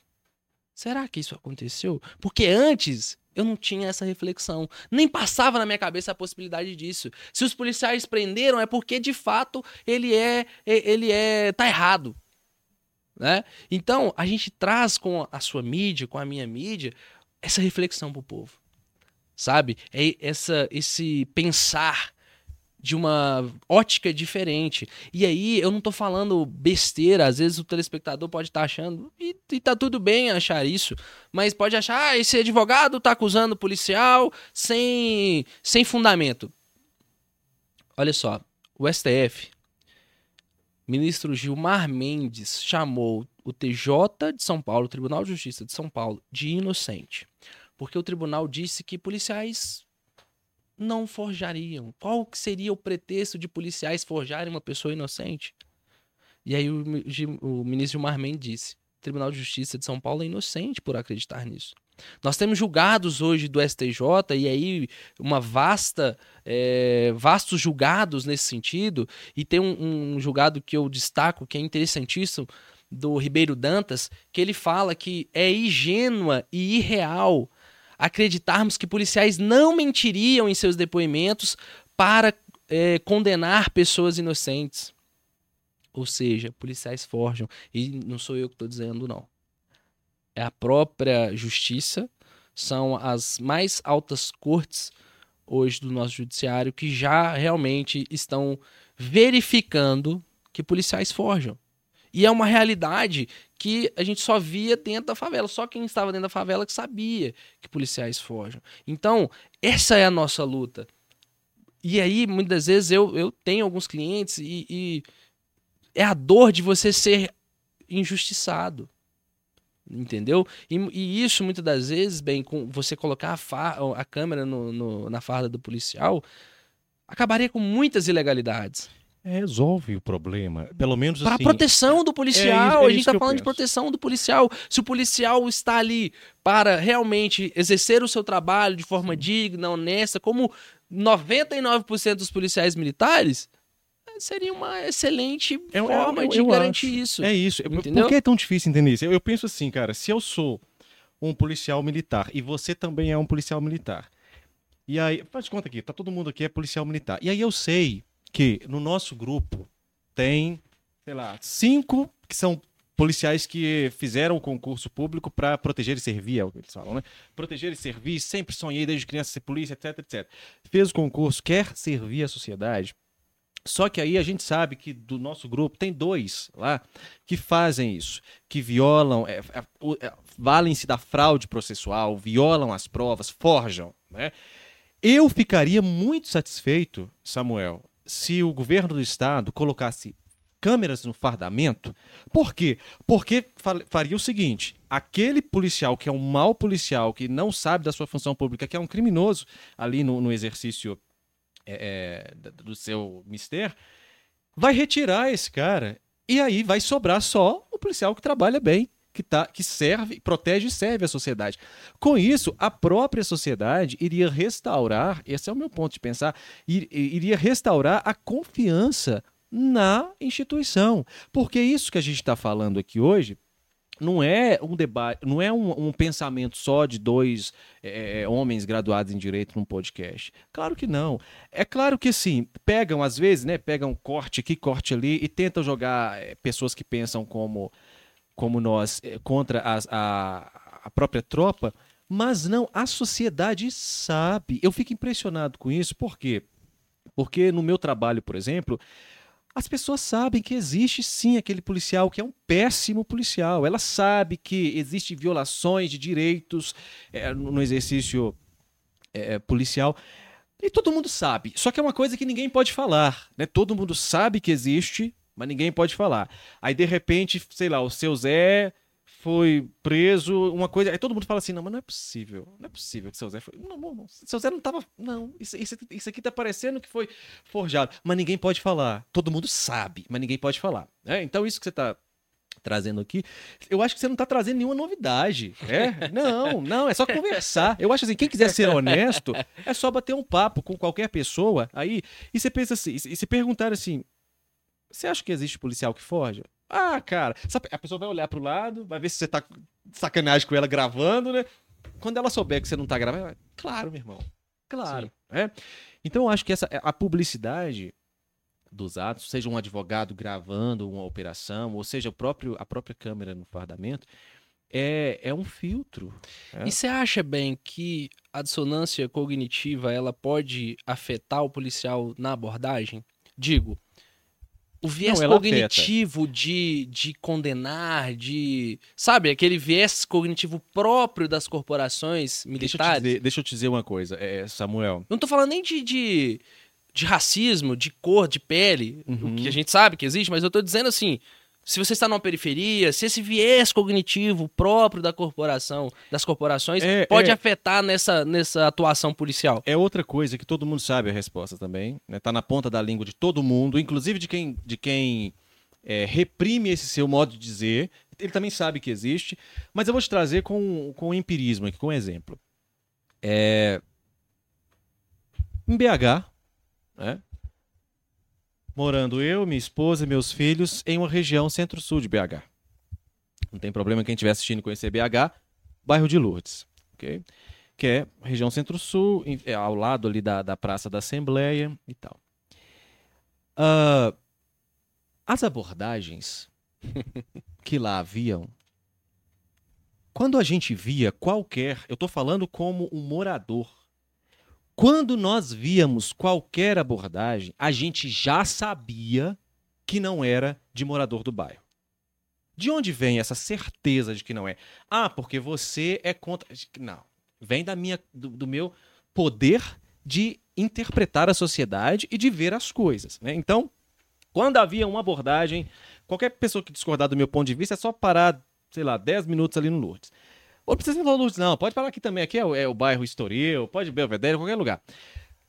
Quando você vê um sujeito de mão na parede, no canto, você já sabe que esse, esse sujeito não é daquele bairro. Aí eu pergunto, por que você já sabe? Você não foi lá e não pegou um comprovante de endereço no bolso daquela pessoa. Como você tem certeza que não, aquela pessoa não mora no bairro? É porque você sabe que as abordagens policiais, isso aí, gente, eu acho que falta é, é, honestidade em quem discordar disso. né? Ou, ou tem um interesse. Porque tem gente que, por exemplo, é parente de, de, de militar, então vai discordar, vai falar que não é bem assim, que, enfim. Mas todo mundo sabe que a abordagem policial ela é baseado em elementos estereótipos, Subjetivo. é? subjetivos. Você, você não vai ver um, um- playboy. Eu tô falando de coisas que eu, que eu, eu, eu vivenciava. Você não vai ver um playboy indo para a parede, encosta aqui para uma abordagem de rotina. Por que não? Porque ele sequer é suspeito. É? Exato. A partir do momento em que A preto, pobre e periférico já é suspeito, meu amigo. de nascença, né? Preto, pobre e periférico já é suspeito. Pronto, então, então a abordagem policial baseada na, na suspeita e não na fundada suspeita, é o, é o ponto que eu quero te perguntar, porque os- o, Superior Tribunal de Justiça decidiu recentemente que fundada suspeita não é essa coisa que andam falando por aí, né? Exato. Ah, então, uma abordagem baseada em suspeita ou eu suspeitei, ela é uma abordagem que eu não quero que ela aconteça, porque ela coloca em risco toda a sociedade. Imagina, você vai ter uma arma apontada para ti, né? Você vai ter que virar de costas, alguém vai vir e vai gentilmente chutar uma perna para um lado, outra perna para outro e vai te, te fazer uma busca baseado em algo que ele botou na cabeça. Ele tem aquilo como suspeito, né? Ele acha que andar com aquele boné é Uma suspeito. tatuagem, Ou uma um tatuagem, local. ou uma roupa que não é de grife, que é não sei o quê, ele, ou um local, ele acha que. Então ele tem. Ele, ele recebe um direito na cabeça dele de botar uma arma na tua. Na, na tua. Enfim, de apontar uma arma pra ti e falar, vá pra parede. Eu acho que quando o Superior Tribunal de Justiça julga que isso não é fundada suspeita, na fundada suspeita, ela tem que ser primeiro um ato pretérito anterior, né? Exato. O, o militar e você tem direito de saber qual é essa fundada suspeita para busca pessoal, por exemplo. Eu acho que isso protege a sociedade, né? Porque aí você vai estar fazendo o quê? Um controle social, uma barreira ao poder do Estado para fazer o seguinte: não é que ele vai parar de abordar criminosos, não, ele vai abordar criminosos, mas ele vai abordar criminosos. E a gente sabe, aí é, você melhor do que eu, que se você pegar em níveis de esta- estatísticas, não é achismo, é estatísticas, o número de abordagens que terminam em prisões são completamente desproporcional. Ou seja, se é necessário ter a abordagem, porque sem abordagem nós não vamos conseguir pegar os criminosos, tem alguma coisa errada aí. Por que, que é uma tonelada de abordagem e um grãozinho de- dessas abordagens que de fato terminam em uma prisão e uma condenação? Tem alguma coisa errada. A maioria das pessoas que são abordadas, elas são abordadas, passam por aquele constrangimento público, aquela humilhação pública de ser abordado. Quem, quem acha que não, é, então, por favor, faça fila para ser abordado, né? É, essa pessoa, na maioria das vezes, ela simplesmente é liberada e vai embora. E passou por aquele constrangimento todo, essa invasão de ter alguém batendo a mão em você e te tratando, às vezes, com, com falta de educação. Então eu penso, Samuel, que a, a, a abordagem ela, tem, ela é carregada de elementos subjetivos. É, eu estou olhando para você, eu estou vendo, olha, você está é vestido um blazer, uma gravata, uma camisa social, o seu cabelo está penteado de um jeito. Eu crio uma imagem sobre você. Né? Se você tivesse chegado aqui de outro jeito, vamos lá, um boné à barreta, uma camisa não sei o quê, eu teria criado uma outra imagem sobre você.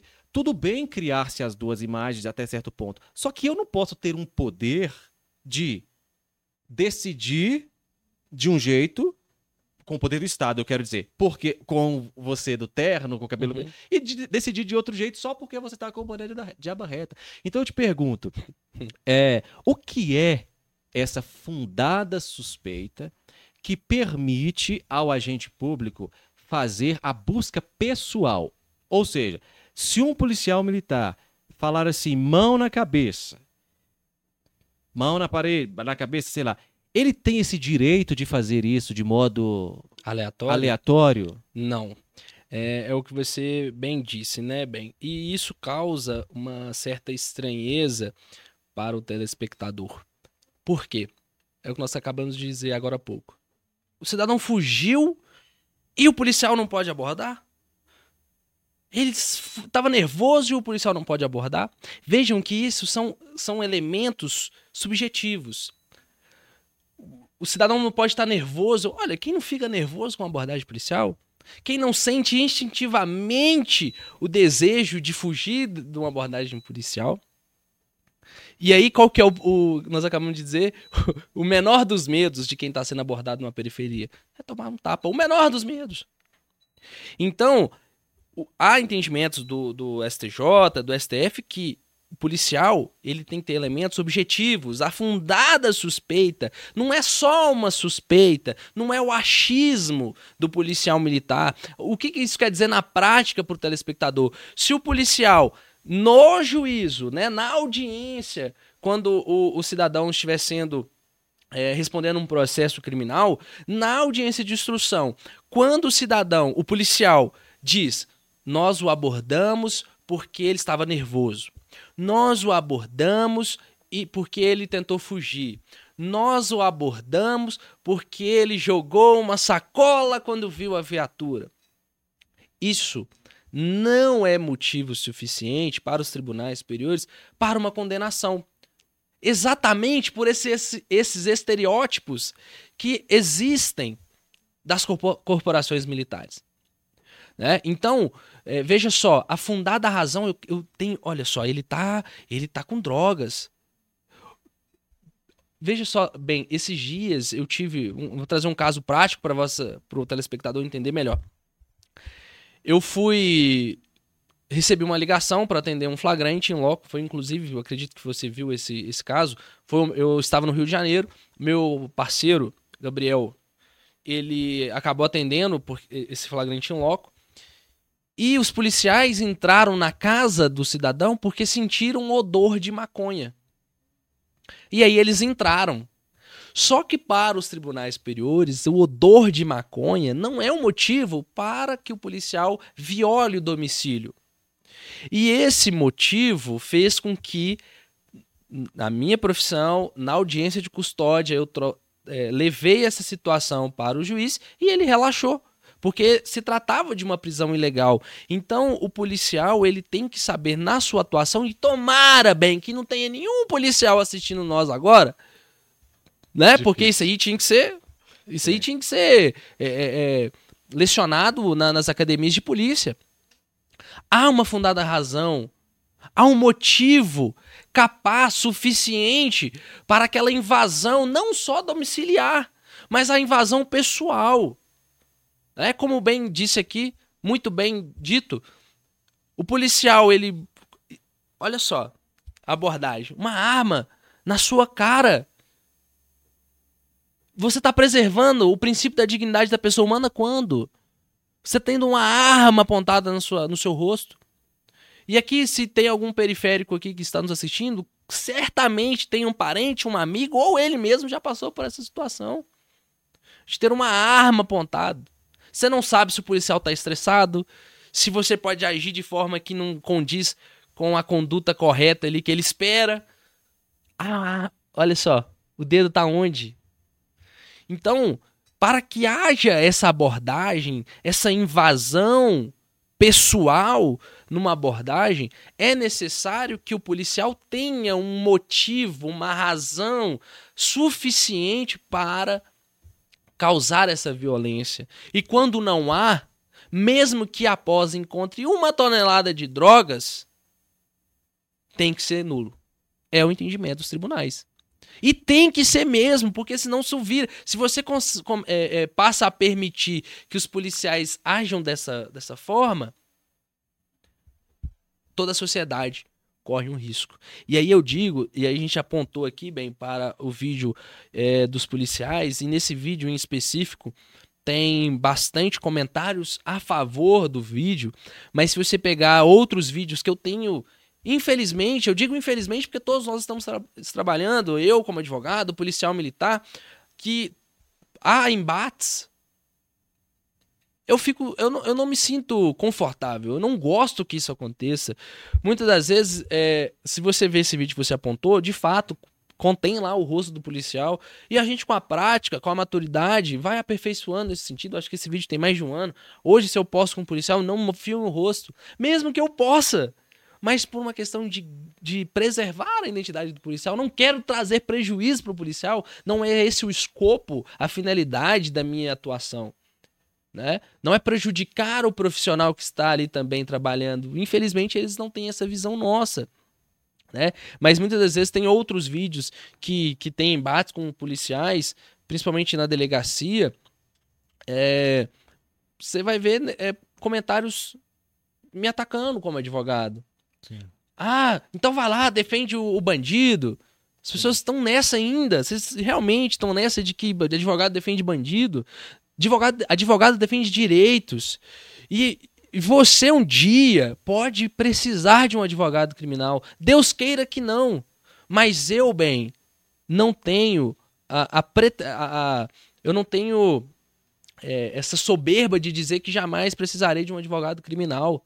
Sim. Todos nós estamos suscetíveis a precisar cometer um crime, não, não se sabe. Sim, todo mundo. Inclusive, uma, uma vez que a Constituição adota o princípio da, da, do direito da ação, né, Samuel, eu posso processar criminalmente qualquer pessoa sem ela ter feito nada e ela vai precisar de um advogado criminal que a defenda. Né? Então, eu acho que.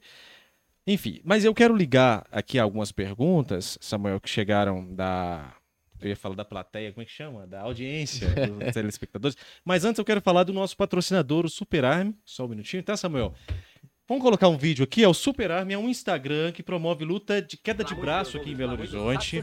Tá muito engraçado, bem divertido. Essa, essa gravação aí era lá no, na Praça do Papa. Isso. A gente tá sem áudio pra gente, mas o pessoal em casa tá com áudio, né? É queda de braço por entretenimento. Aí nesse caso tem um casal Bacana. Bota o outro, bota o outro, por favor. Isso, esse foi na Praça 7. Aí tava valendo, acho que 10 reais. Aí, eu quero ver, eu quero ver Romero Antônio. Tá valendo 10 Quem nunca, né, cara? Isso é, é legal demais. Pronto, é o Super Army que patrocina o Na Rota Podcast.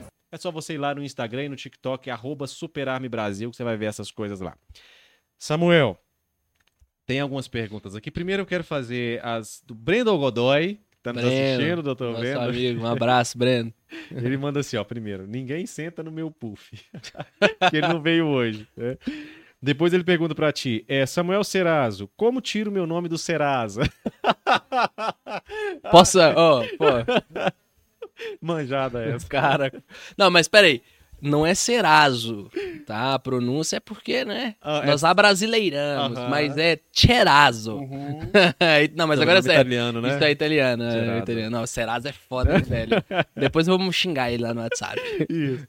Agora, o Genil, Gen, Genison de Moraes, ele fala o seguinte, aí linka com o assunto que você estava falando agora há pouco. Advogado criminalista ajuda muito bandido a ir para as ruas e voltar a praticar outros crimes. O que, que você acha dessa fala, fala dele?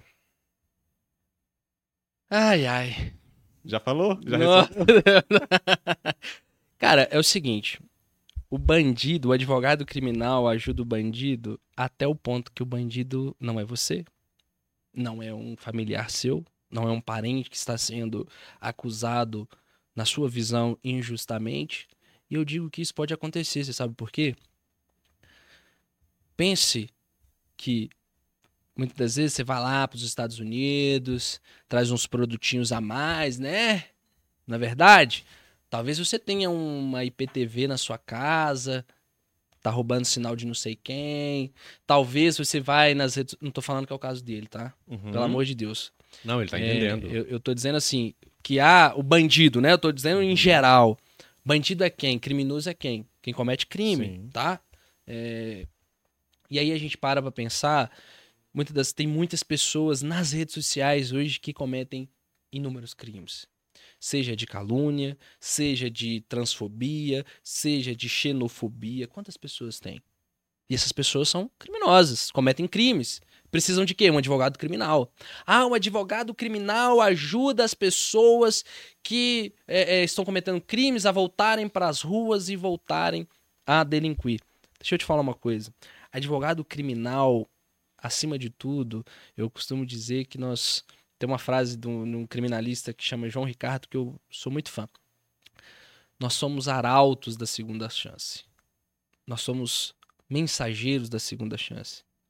Quem esses dias teve um julgado que no, no Tribunal de Justiça de São Paulo que foi mencionado a segunda chance. Quem não estou aqui é, trazendo santidade aos clientes, mas muitas das vezes nós, eu vou dizer a maioria bem dos clientes, muitas das vezes é acusado injustamente e muitas das vezes vejam só, o advogado criminal ele atua para que a pena aplicada ao seu cliente seja justa. Nós temos, e aqui eu digo na prática, pessoal, e espero que você, telespectador, nunca precise passar por isso, mas nós temos acusações que são um absurdo. Absurdo. O Ministério Público sabe, o promotor sabe que não é aquilo e, e aumenta. Às vezes você comete um crime de homicídio que você é impelido por uma, uma violenta emoção. Você agiu talvez em legítima defesa, não se sabe. E o Ministério Público coloca as majorantes, as qualificadoras, né? É, e, e ali come- fala que você é, cometeu crime mediante pagamento, mediante meio que dificultou a defesa da vítima. E eu bato muito bem que hoje essa nomenclatura de promotor de justiça, Eu o que, que é o promotor? O promotor é aquele que promove, né? Deveria ser. Essa nomenclatura, e tem um vídeo meu que fala, não sei por que ela existe. Promotor de justiça, muitas das vezes hoje, não está promovendo justiça.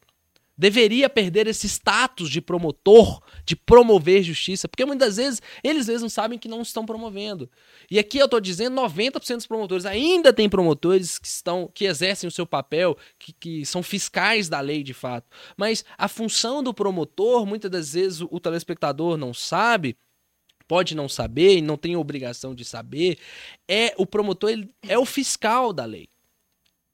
O próprio nome, a nomenclatura já é clara, promove justiça. Então a justiça, bem, o que, que é justo? Você ser condenado na é, no que você cometeu. No exato, na exata medida que você cometeu, nem a menos, nem a mais. E o que a gente tem muitas das vezes são denúncias que extrapolam o que de fato aconteceu ou o que de fato tem as provas no processo. Então, muitas das vezes, se de fato, bem, e aqui eu trago uma reflexão e, e espero e, e- peço até que para você ajude nessa reflexão. Se existisse, se o promotor de justiça, e aqui eu estou trazendo, falando é, exclusivamente do processo criminal, se o promotor de justiça fizesse o que lhe é incumbido, o que é da sua profissão, que é promover, promover justiça, o porquê existiria o advogado criminal? Qual seria a função do advogado criminal, se o Ministério Público fizesse devidamente a sua função, que é promover justiça, estritamente no processo penal. Eu acho, eu acho interessante, Samuel, que quem está nos assistindo, eu vou dar dois exemplos, né? E quem assiste ao Na Rota, quem assiste a Ronda, sabe que eu tenho a minha opinião própria e eu não, não, tô muito importando se ela, essa opinião vai ser bem interpretada ou não, porque, infelizmente, é assim, eu tenho o direito de falar, você tem o direito de interpretar do jeito que você quiser. É, tem, eu vou dar dois exemplos. Um deles é o seguinte. Você chega a uma repartição pública hoje e o 310 do CP tá lá, salvo engano é 310 mesmo. Desacatar funcionário público no exercício da função. Crime, pena, detenção, blá blá blá. É. Repartição pública, seja ela qual for. Então você chega a um hospital e lá no hospital, é, eu tô falando, gente, eu serei, eu trabalharei com isso, tá? Então você tem lá um médico relapso. Por exemplo, tá querendo atender naquele dia, tá mexendo no WhatsApp. Mas ele é servidor público, funcionário público. Se você o desacatar, você pode ser preso. Mas o que é desacatar? O delegado pode entender que se você chegar e falar assim: ah, rapaz, o que, que, é isso? Você tá aí, ó, a UPA tá lá cheia lá e você tá aí mexendo no celular, você é um preguiçoso. O delegado de polícia pode entender que isso é um desacato a funcionário público e você pode ser preso. Você vai precisar, não é de um tributarista, você vai precisar de um advogado criminal.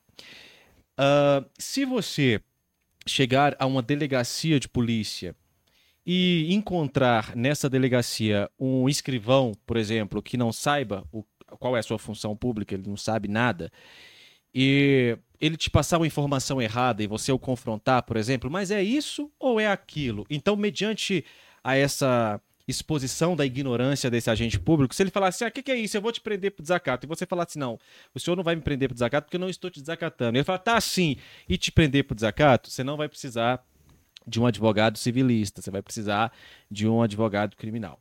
Se você tiver um filho ou uma filha ou uma esposa ou um marido e de repente alguém atacar a honra desta desse seu filho da sua filha é, com um crime é, reprovável aí, todo crime é reprovável, mas aqueles que demonstram, despertam uma grande comoção, instinto paterno, por exemplo, estuprar a sua filha ou abusar sexualmente da sua filha ou da sua mulher. É, e você, motivado pelos seus instintos, ir lá e exercer a justiça com as próprias mãos, com esse estuprador, você vai ser preso e não vai precisar de um advogado de pensão que faça alimentos, pedido de alimentos, ou você não vai precisar de um advogado trabalhista para te defender. Você vai precisar de um advogado criminal para te defender.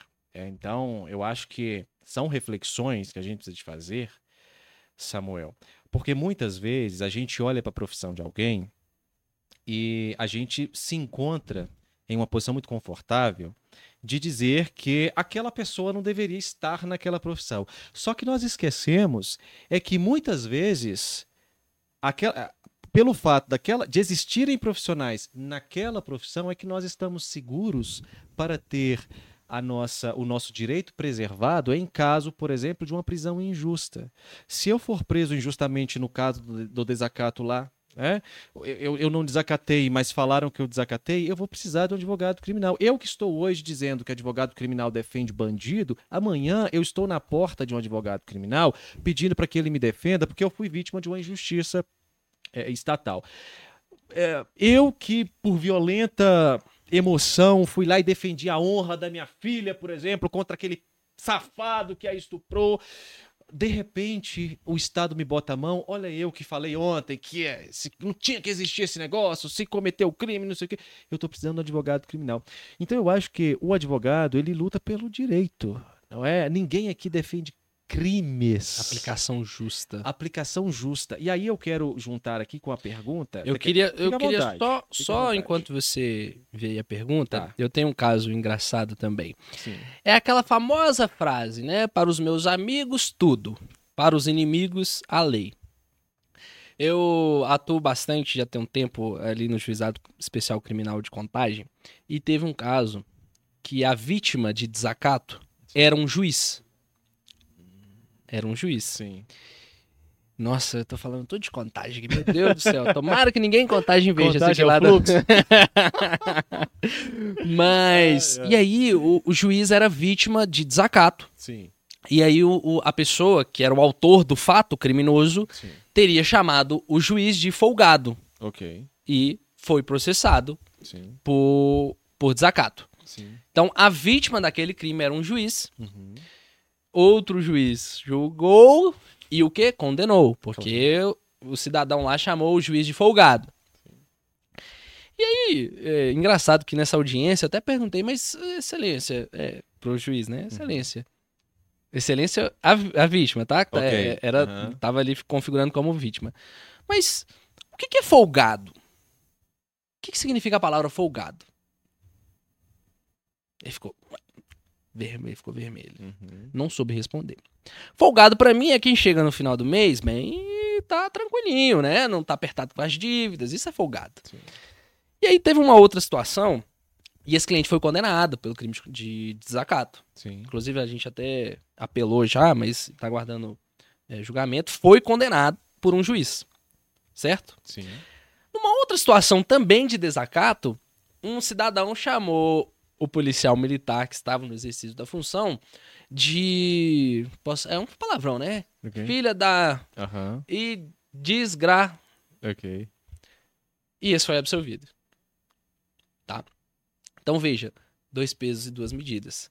Para os meus amigos, tudo. Sim. Para os inimigos, a lei. Sim. Então, o telespectador saiba que, por muitas das vezes, vocês correm o risco de serem acusados injustamente e, quiçá, receberem uma condenação de forma injusta também. Porque acusar é uma coisa, o Ministério Público acusa. Sim. Depois um juiz vai julgar.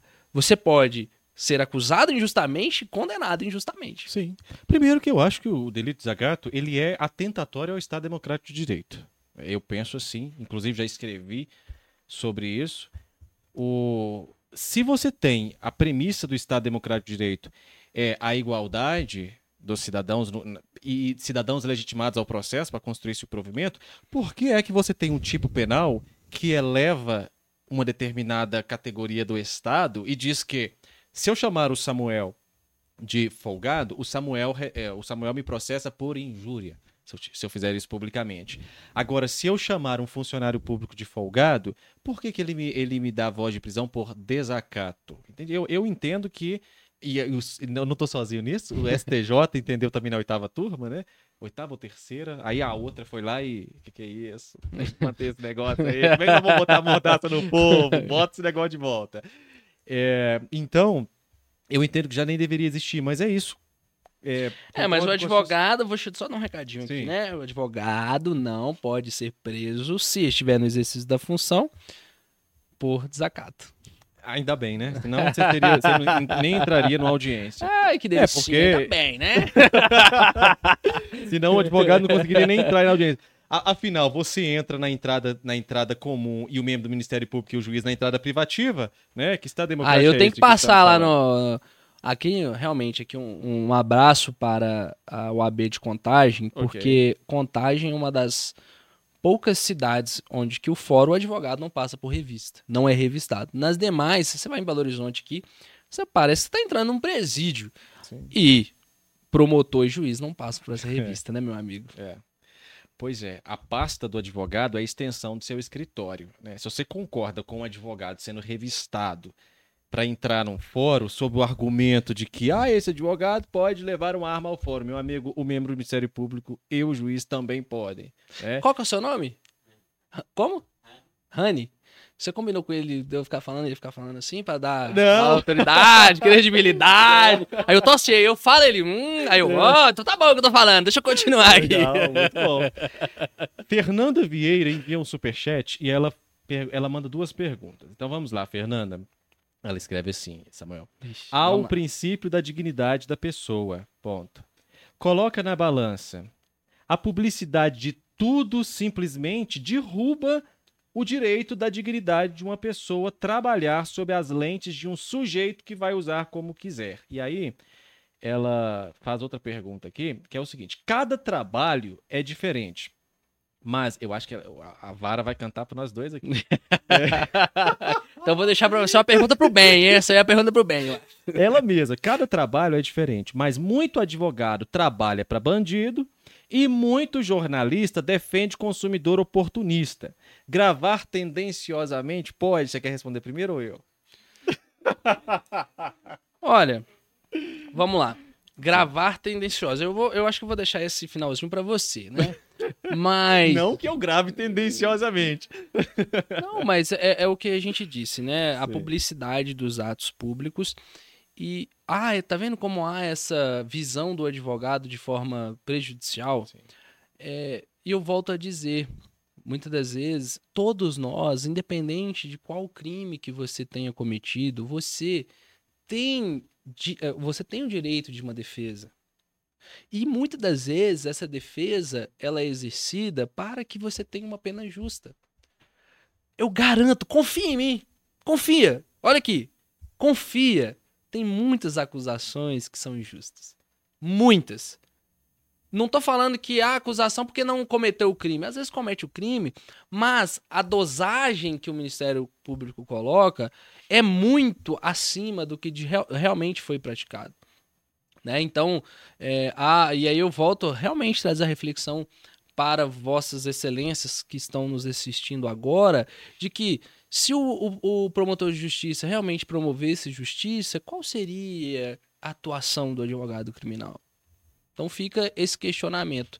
E eu vou deixar você responder essa bomba aí, bem. A Fernanda, Fernanda, você deve acompanhar o trabalho da Ronda do Consumidor e o trabalho do do Samuel também aqui, porque você foi bem detalhista. Eu quero só voltar depois responder o dela, viu? Tá, eu, ok. Pensei, no, lembrei de uma coisa. ok. É, Fernanda, eu desconheço o jornalista que defenda consumidor oportunista, né? Eu não sei de quem a senhora esteja falando, mas o que eu posso dizer é o seguinte: jornalista exerce jornalismo. E jornalismo é o que? Noticiar fatos que são relevantes à sociedade. E existe um princípio, Samuel, que, inclusive, se eu filmar um cliente seu e ele falar assim, eu quero processar o bem, certamente você vai colocar lá esse, esse, esse, isso na defesa, que é o princípio constitucional do direito de resposta o jornalista ele exerce esse, ele concede esse direito de resposta. Na mesma medida, na mesma proporção. Na mesma medida, na mesma proporção. Então, se alguém. Vamos pensar na possibilidade de se haver um consumidor oportunista que chama a ronda do consumidor para gravar. A senhora pode ficar tranquila que, durante a gravação, o fornecedor terá toda a oportunidade de provar que aquele consumidor é oportunista e isso vai ao ar né? O direito de resposta, o jornalismo, ele é isso. Tem a, a, os fatos que são relevantes à sociedade, ele noticia. Agora, quando a senhora diz aqui que o princípio da dignidade da pessoa coloca na balança a publicidade de tudo, simplesmente derruba o direito da dignidade de uma pessoa trabalhar sob as lentes de um sujeito que vai usar como quiser, eu digo à senhora o seguinte: em tempo em que no país não existia uma Constituição que assegurava severamente o princípio da publicidade, é nesse tempo que a dignidade da pessoa humana era atacado. Porque eu acho que não há nada mais atentatório à dignidade da pessoa humana, Samuel, do que você conduzir alguém a um porão de um departamento qualquer, torturar esta pessoa, muitas, muitas pessoas até a morte, em busca de alguma confissão que sequer existe, né? Porque você julga que aquela pessoa ela está indo contra o sistema e você bota essa pessoa num pau de arara, você coloca essa pessoa sob tortura em um em um quarto ou um porão que não tem sequer uma câmera filmando para que essa pessoa futuramente possa dizer: eu fui vítima dessa tortura. Então, esses tempos tenebrosos é que fizeram que a Constituição da República de 1988 preconizasse o princípio da publicidade como, ao contrário do que a senhora está dizendo aqui, como garantidor da dignidade da pessoa humana. A partir do é momento em que o Leviatã, que é o Estado, que é aquele ente de, de, um monte de braço, né, que conhece a sua vida de trás para frente, de frente para trás, a partir desse momento que esse Estado consegue fazer as coisas contra ti na calada, no sigilo, Aí que é atentatório à sua dignidade. Você não consegue, Fernanda, você não consegue lutar contra o Estado. O Estado é muito forte se você não tiver princípios constitucionais que regulem a atividade estatal. Você não consegue. Se não tem um princípio constitucional que disponha que as decisões judiciais devem ser públicas, você não consegue fazer com que haja uma decisão judicial justa. Por quê? O juiz simplesmente decide, ninguém vai ficar sabendo, porque não é público. A senhora aqui está tá levantando o questionamento acerca da publicidade. Então a senhora acha que não é um valor tão importante. A partir do momento em que o juiz não tem que ter compromisso em fazer com que a audiência seja pública, a, a decisão judicial seja pública, esse juiz pode decidir o que for. E como que a senhora vai contestar? Como a senhora vai dizer que a senhora foi vítima de uma, de uma arbitrariedade estatal? Pelo princípio da publicidade dos atos. Né? Então, ele é, sim, um dos princípios garantidores da dignidade da pessoa humana. Né? Imagina. Pode é, complementar. Foi, foi muito o que você disse, bem. E aí eu vou convidar a Fernanda a assistir alguns vídeos lá no meu perfil. É, e alguns vídeos você vai ver embate com policiais Dentre um desses vídeos, em especial, eu estava atendendo um flagrante, acompanhando o depoimento do policial militar. E um policial militar estava dando seu depoimento, tinha mais dois na mesma sala. Eu saquei o telefone do bolso e a minha intenção era tão somente tirar uma foto para registrar que naquele momento não estava sendo respeitado o artigo 210 do Código de Processo Penal, que, como nós já dissemos aqui, trata-se da incomunicabilidade das testemunhas. Por que, que isso era importante para mim? Porque se está violando, olha só, é um artigo que determina Sim. que as testemunhas, Sim. elas devem tomar os seus depoimentos de per si, cada uma de sua vez, de modo que uma não ouçam e nem saibam dos depoimentos das outras. E vejam, concorda que isso estava sendo violado? Sim. Se uma está dando um depoimento e tem duas na mesma sala? Sim.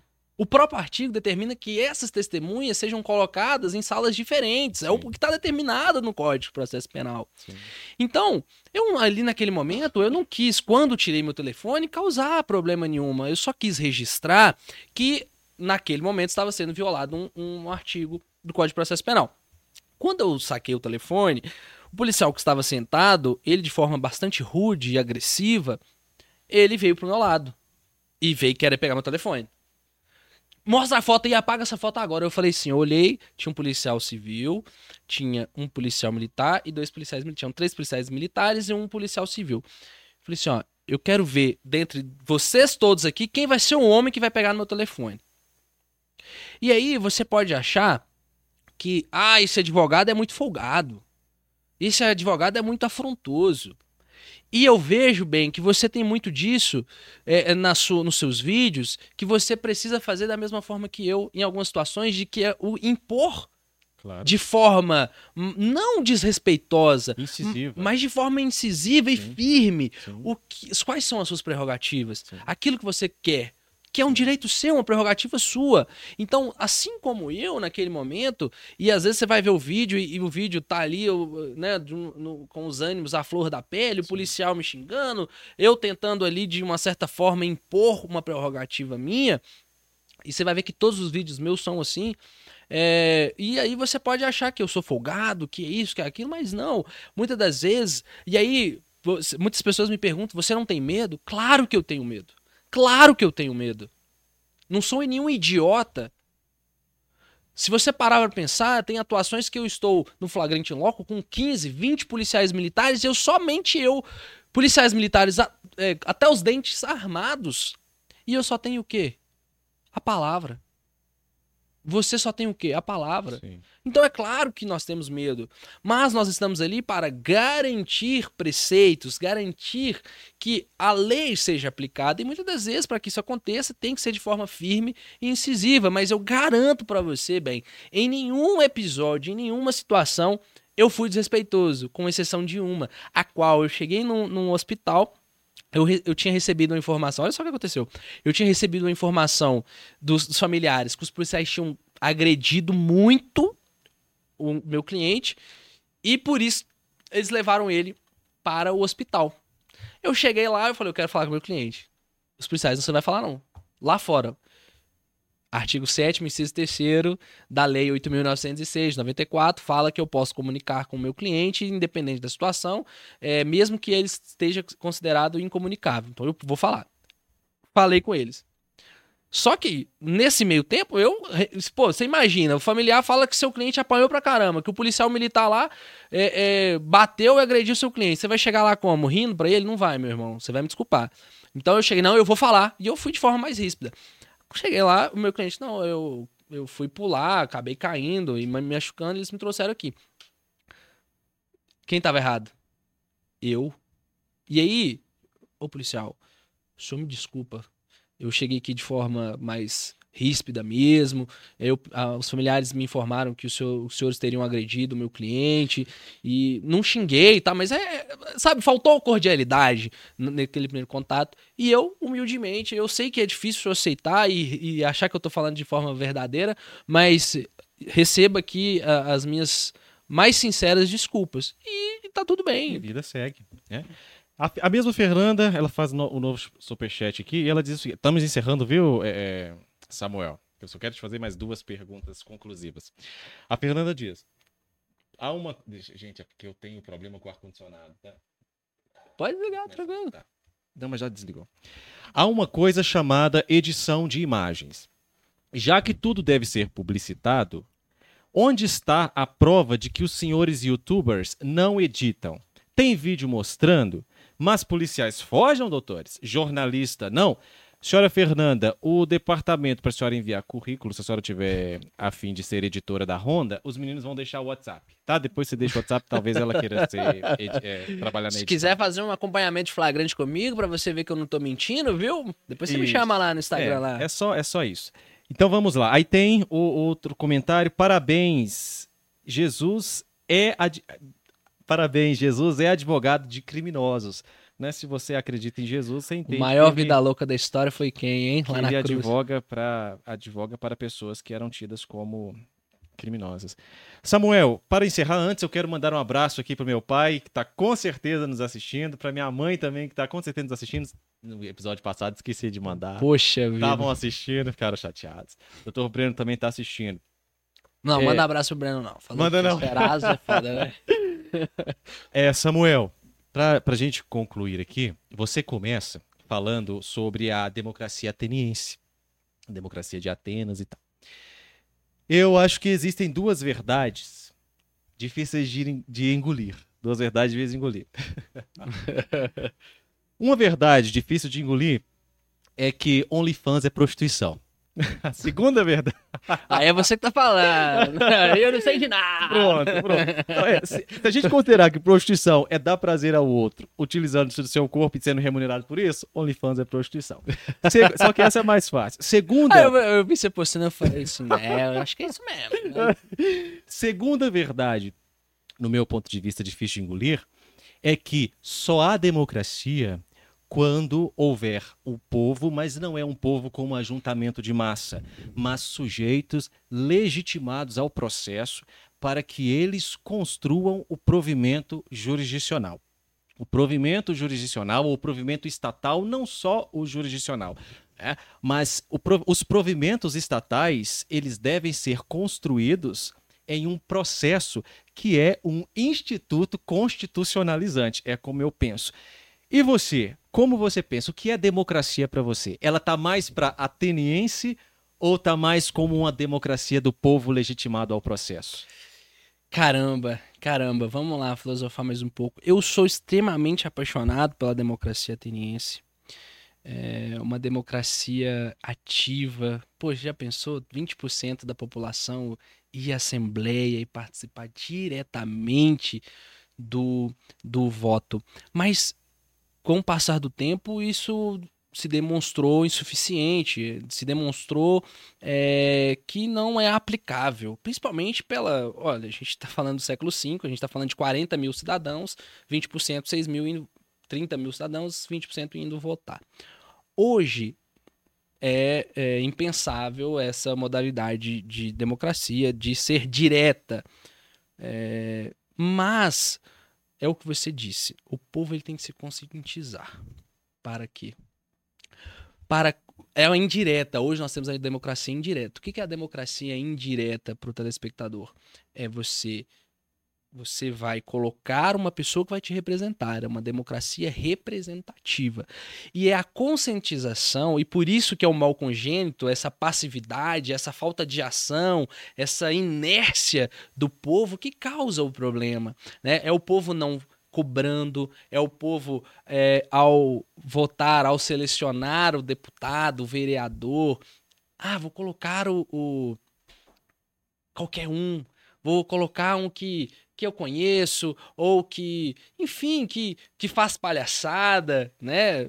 Enfim, é, essa preocupação que você, cidadão, tem que ter ao selecionar os seus deputados. A democracia ela passa a ser exercida dessa forma, é o voto intencional, é a cobrança, é, é o ativismo político por parte da sociedade que fará mudança, que, que é, é, fará com que aconteça as mudanças necessárias. E aqui eu trago um alerta. Muitas das vezes é, você pode pensar, ah, eu vou votar no vereador da minha região, porque ele vai pensar na minha região. Veja só, você, e aqui a gente está falando, se você elege um, um, presidente, se você elege um governador, se você elege um senador, que seja, essa pessoa, ela não vai é, é, representar tão somente os seus ideais. Esse é o grande problema. Hoje a gente pensa que é, eu vou candidatar aqui um, um político evangélico para que ele. E eu sou evangélico, sou cristão desde criança,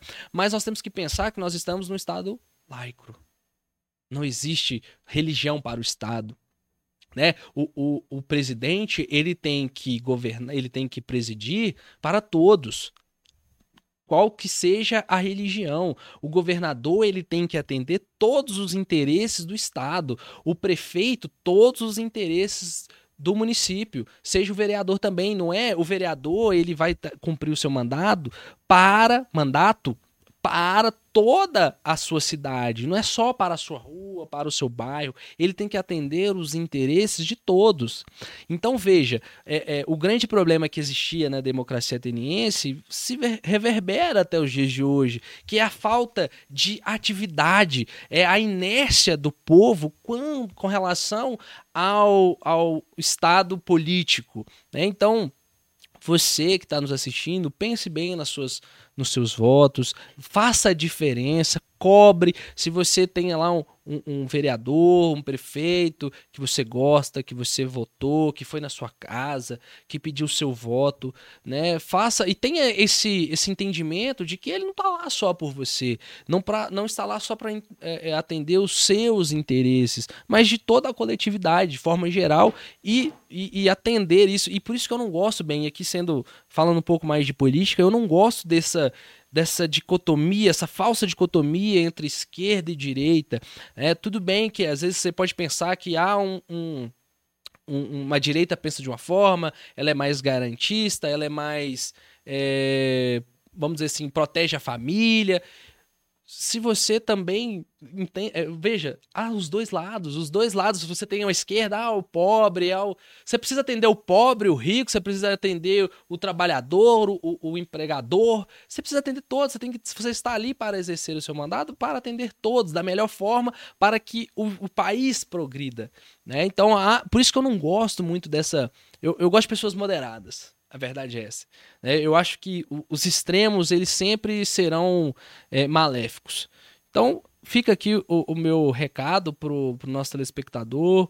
É, é, para que você realmente tenha a sua consciência ao votar, ao cobrar, para que de fato seja exercido a democracia. Eu acredito muito e sou extremamente fã da democracia. Samuel, a minha última pergunta para você, e já te agradeço de antemão por ter aceitado o convite. Eu acho que pessoas corajosas me atraem, eu tenho repulsa a pessoas covardes. Então, quando eu assisti ao seu primeiro vídeo, e não era nem esse, o primeiro vídeo que eu assisti seu foi de um juiz estava te perguntando se você estava. Esta é pergunta que se faz. Nossa, tem um... tempo para falar desse gostosinho episódio? Será que tem tempo? Hein? Vamos marcar pro próximo. e gerar essa curiosidade para as pessoas irem às suas redes para assistirem lá. Então, eu acho que é, isso me atraiu muito. Eu, se algum dia eu vier a precisar de um advogado, seja ele criminal, seja ele tributarista, seja ele civilista, eu vou atrás dos corajosos, eu não vou atrás do covarde. Eu quero aquele que contra qualquer posição contrária ou entendimento contrário, ele vista, ele se invista da minha causa e a defenda. Né? A investidura não é só aquilo que o juiz faz. Né? Deveria, mas não é. É. Então, a minha última pergunta para ti é a seguinte: é, advocacia é para covardes? Sobral Pinto, um dos maiores, que o maior advogado do Brasil, advogado criminal, dizia: advocacia criminal, advocacia não é profissão para covardes. Certa feita, ele foi, os policiais chegaram para, para prendê-lo e deram voz de prisão para ele. Sabe o que ele fez? Eu não vou ser preso. E foi embora. vou ser preso. Não foi. Profici advocacia não é profissão para covardes. E o nosso, nosso telespectador que, que está nos assistindo, que tenha o interesse de seguir essa área, tenha certeza que você não poderá ser covarde e tem que ter muita fé em Deus e, e, proteção divina, porque não é fácil não. Onde que as pessoas conseguem te encontrar, encontrar seus conteúdos? Pessoal, todas as minhas redes sociais, é Samuel Serazo. Não Serazo. É, é o que é, né? Eu não vai saber escrever. É C-E-R-A-S-O. Tem no Instagram, TikTok. Vão lá, confiram. Tenho certeza que vocês vão gostar, tá bom? Manda um, um alô, manda um, um, salve lá que eu converso com todo mundo. Muito obrigado, Samuel. Sema essa semana, com certeza, haverão muitos, haverá muitos cortes aí das, das falas. Show. não vai colocar eu falando de policial aí não, hein? E não vai poder postar nada, então. Pessoal, muito obrigado a vocês que assistiram até aqui. Muito obrigado a toda a equipe. Ranis, Deão, Paula, a Larissa, né? Larissa não, Lore... Andressa. Andressa, Andressa que está acompanhando. Não é Andressa não, ela bate, hein, quem chama ela de Andressa. É Andresa. Andresa. Andresa, direto do Rio de Janeiro. Foi longe, hein, rapaz? Foi longe. Ela que veio, na verdade. Ah. O meu, né, pai? O meu, né? Muito obrigado, Samuel. Um abraço, pessoal. obrigado. obrigado. Até a próxima. Quarta-feira tem a mãe a mãe de um famoso cantor de Minas Gerais. A gente vai divulgar ao longo da semana. Muito obrigado. Até a próxima.